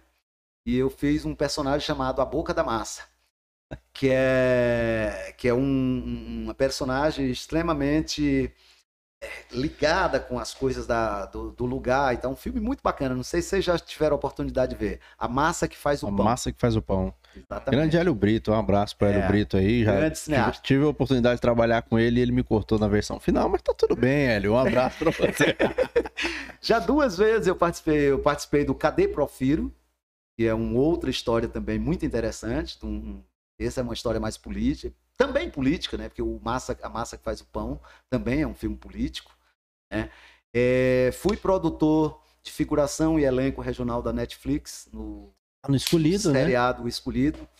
É, através desse trabalho eu consegui abrir espaço para diversas pessoas como figurantes e como ator. Cícero Belém, pessoal de Gurupi, da, da faculdade de teatro de lá. E eu digo que consegui esse espaço porque quem os conhecia era eu. Esse pessoal não conhecia eles. Sem eu, eles não chegariam Não tinha ponte, né? Exato. Então eu fui. O Cícero, inclusive, é, me agradece muito porque logo que a- a- o pessoal da Netflix é, resolveu vir para cá, e isso também vir para aqui teve um dedo da, da minha influência, porque na verdade esse filme era para ser rodado no Mato Grosso, Não, moço. no Pantanal. A história você vê que ela passa no Ela Pantanal. passa no Pantanal. Mas eu, quando. Tem um amigo meu, o Caio Bretas, que era produtor de locação do Netflix.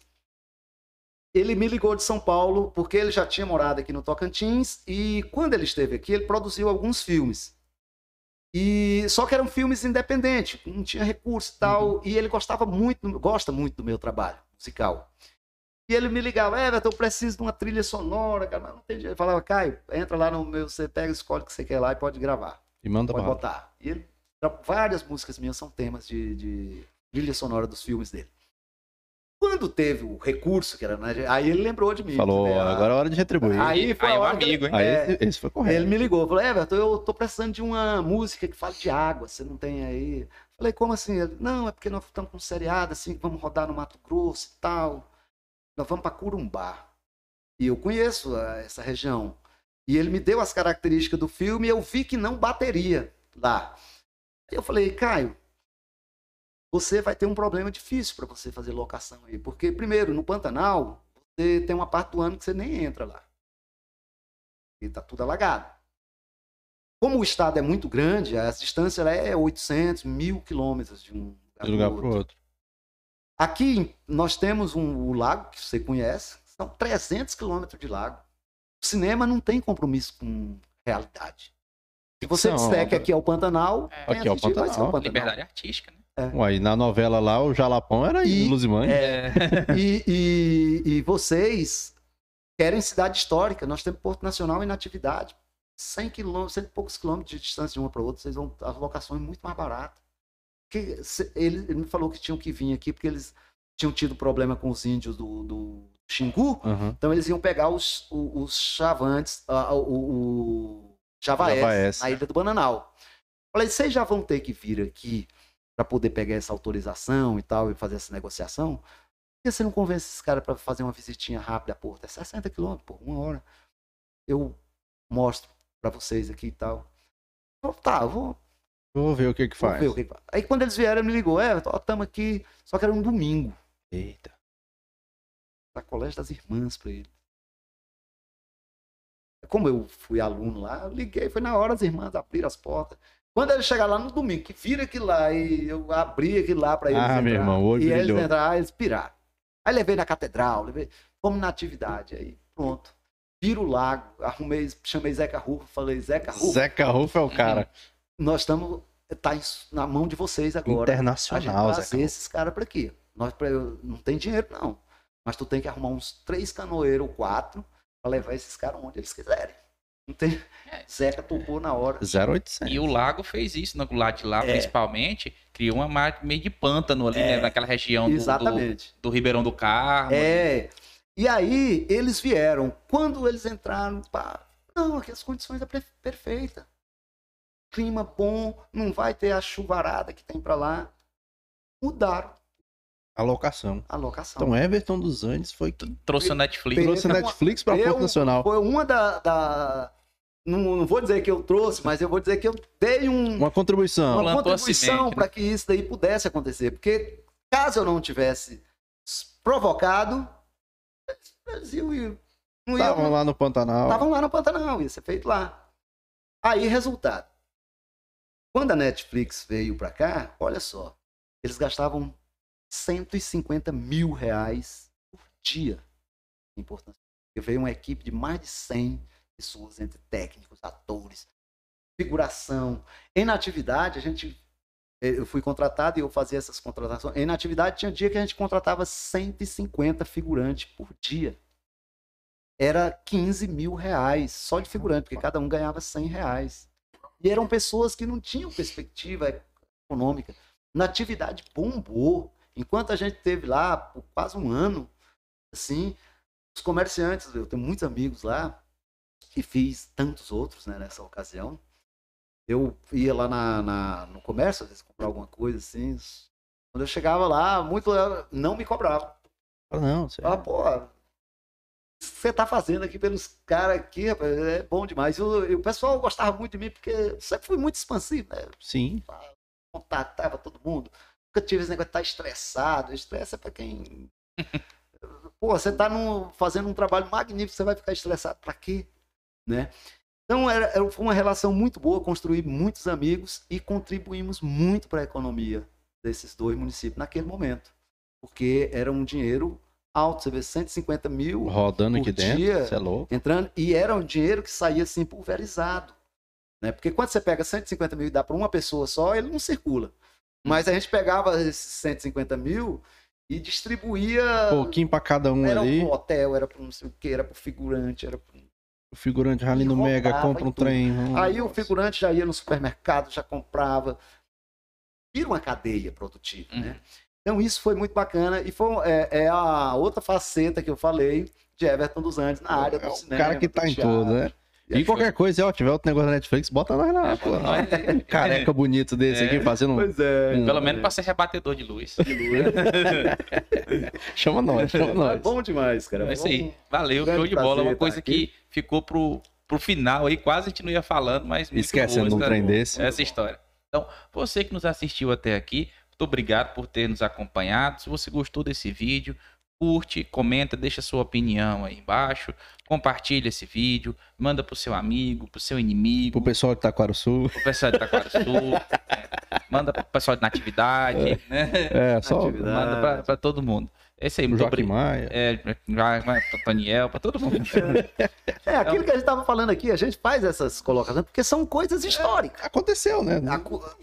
Fato acontecido, ele é analisado criticamente. Justamente. Então é por isso que o- os políticos têm que tomar cuidado com as suas gestões para eles não fazerem bobagem que possa depois manchar a sua biografia, Sua biografia. ou, se não manchar, causar alguns arranhões. É, alguns arranhões. Isso aí. E nós também estamos em todas as plataformas digitais, estamos no Spotify, Google, Deezer, Deezer Podcast, Apple Podcast. Eu confundi. Tudo. Não, Apple Podcast, Deezer, é, Google Spotify, Podcast. Google Podcast. É porque o. Deezer não é só, não é Deezer Podcast, é só É, Deezer. Deezer. Sim, É, Estamos em todos os lugares, estamos no TikTok. sei nem o que Deezer. É, que bosta. Mas é isso aí, então. Beleza, muito obrigado. E você pode nos ajudar também é, fazendo um Pix pra gente. Você Pix. que gostou desse vídeo, né? Alô, pode, Netflix. pode fazer um, um Pix aí. Nossa chave Pix é cerradodinâmico.gmail.com. Faz um bom. Pix pra gente. Ajuda a gente a trazer pessoas ótimas como o Everton dos Andes que tá aqui hoje. Muito. Beleza. Rapaz, mas que fechamento perfeito. Gostou? Perfeito. É isso aí. Então vou- vamos despedir Tô, logo. Apre- tô tchau. aprendendo com você. Ah, mentira. Então, se Everton tiver mais alguma coisa pra falar, fala. fala. Não, tá tranquilo, tá tranquilo. Só agradecer a audiência de todos vocês. E é sempre bom estar podendo fazer esse bate-papo tranquilo, descontraído. Pegar a companhia dessas duas figuras maravilhosas. Muito bom, e é isso aí. Vai ficar isso aqui, é bom que fique uma aula pra pra sempre, né? Porque vai ficar eternizado aqui na internet. Talvez as pessoas daqui 20, 30 anos estejam assistindo esse vídeo aqui e acompanhando essas histórias de Porto Nacional que a gente vai levando pra frente. É isso aí, galera. Até a próxima. O próximo episódio é com. Se eu não me engano, é com a Amanda Brigadeiro. Vem aí. Vamos falar de empreendedorismo, vamos falar de negócio, vamos falar de cacau show, vamos falar de doce, vamos falar de um bocado de coisa. Cacau Show que se cuide. Terça-feira, 19h30, a gente tá de volta. E é isso, muito obrigado e tchau, obrigado.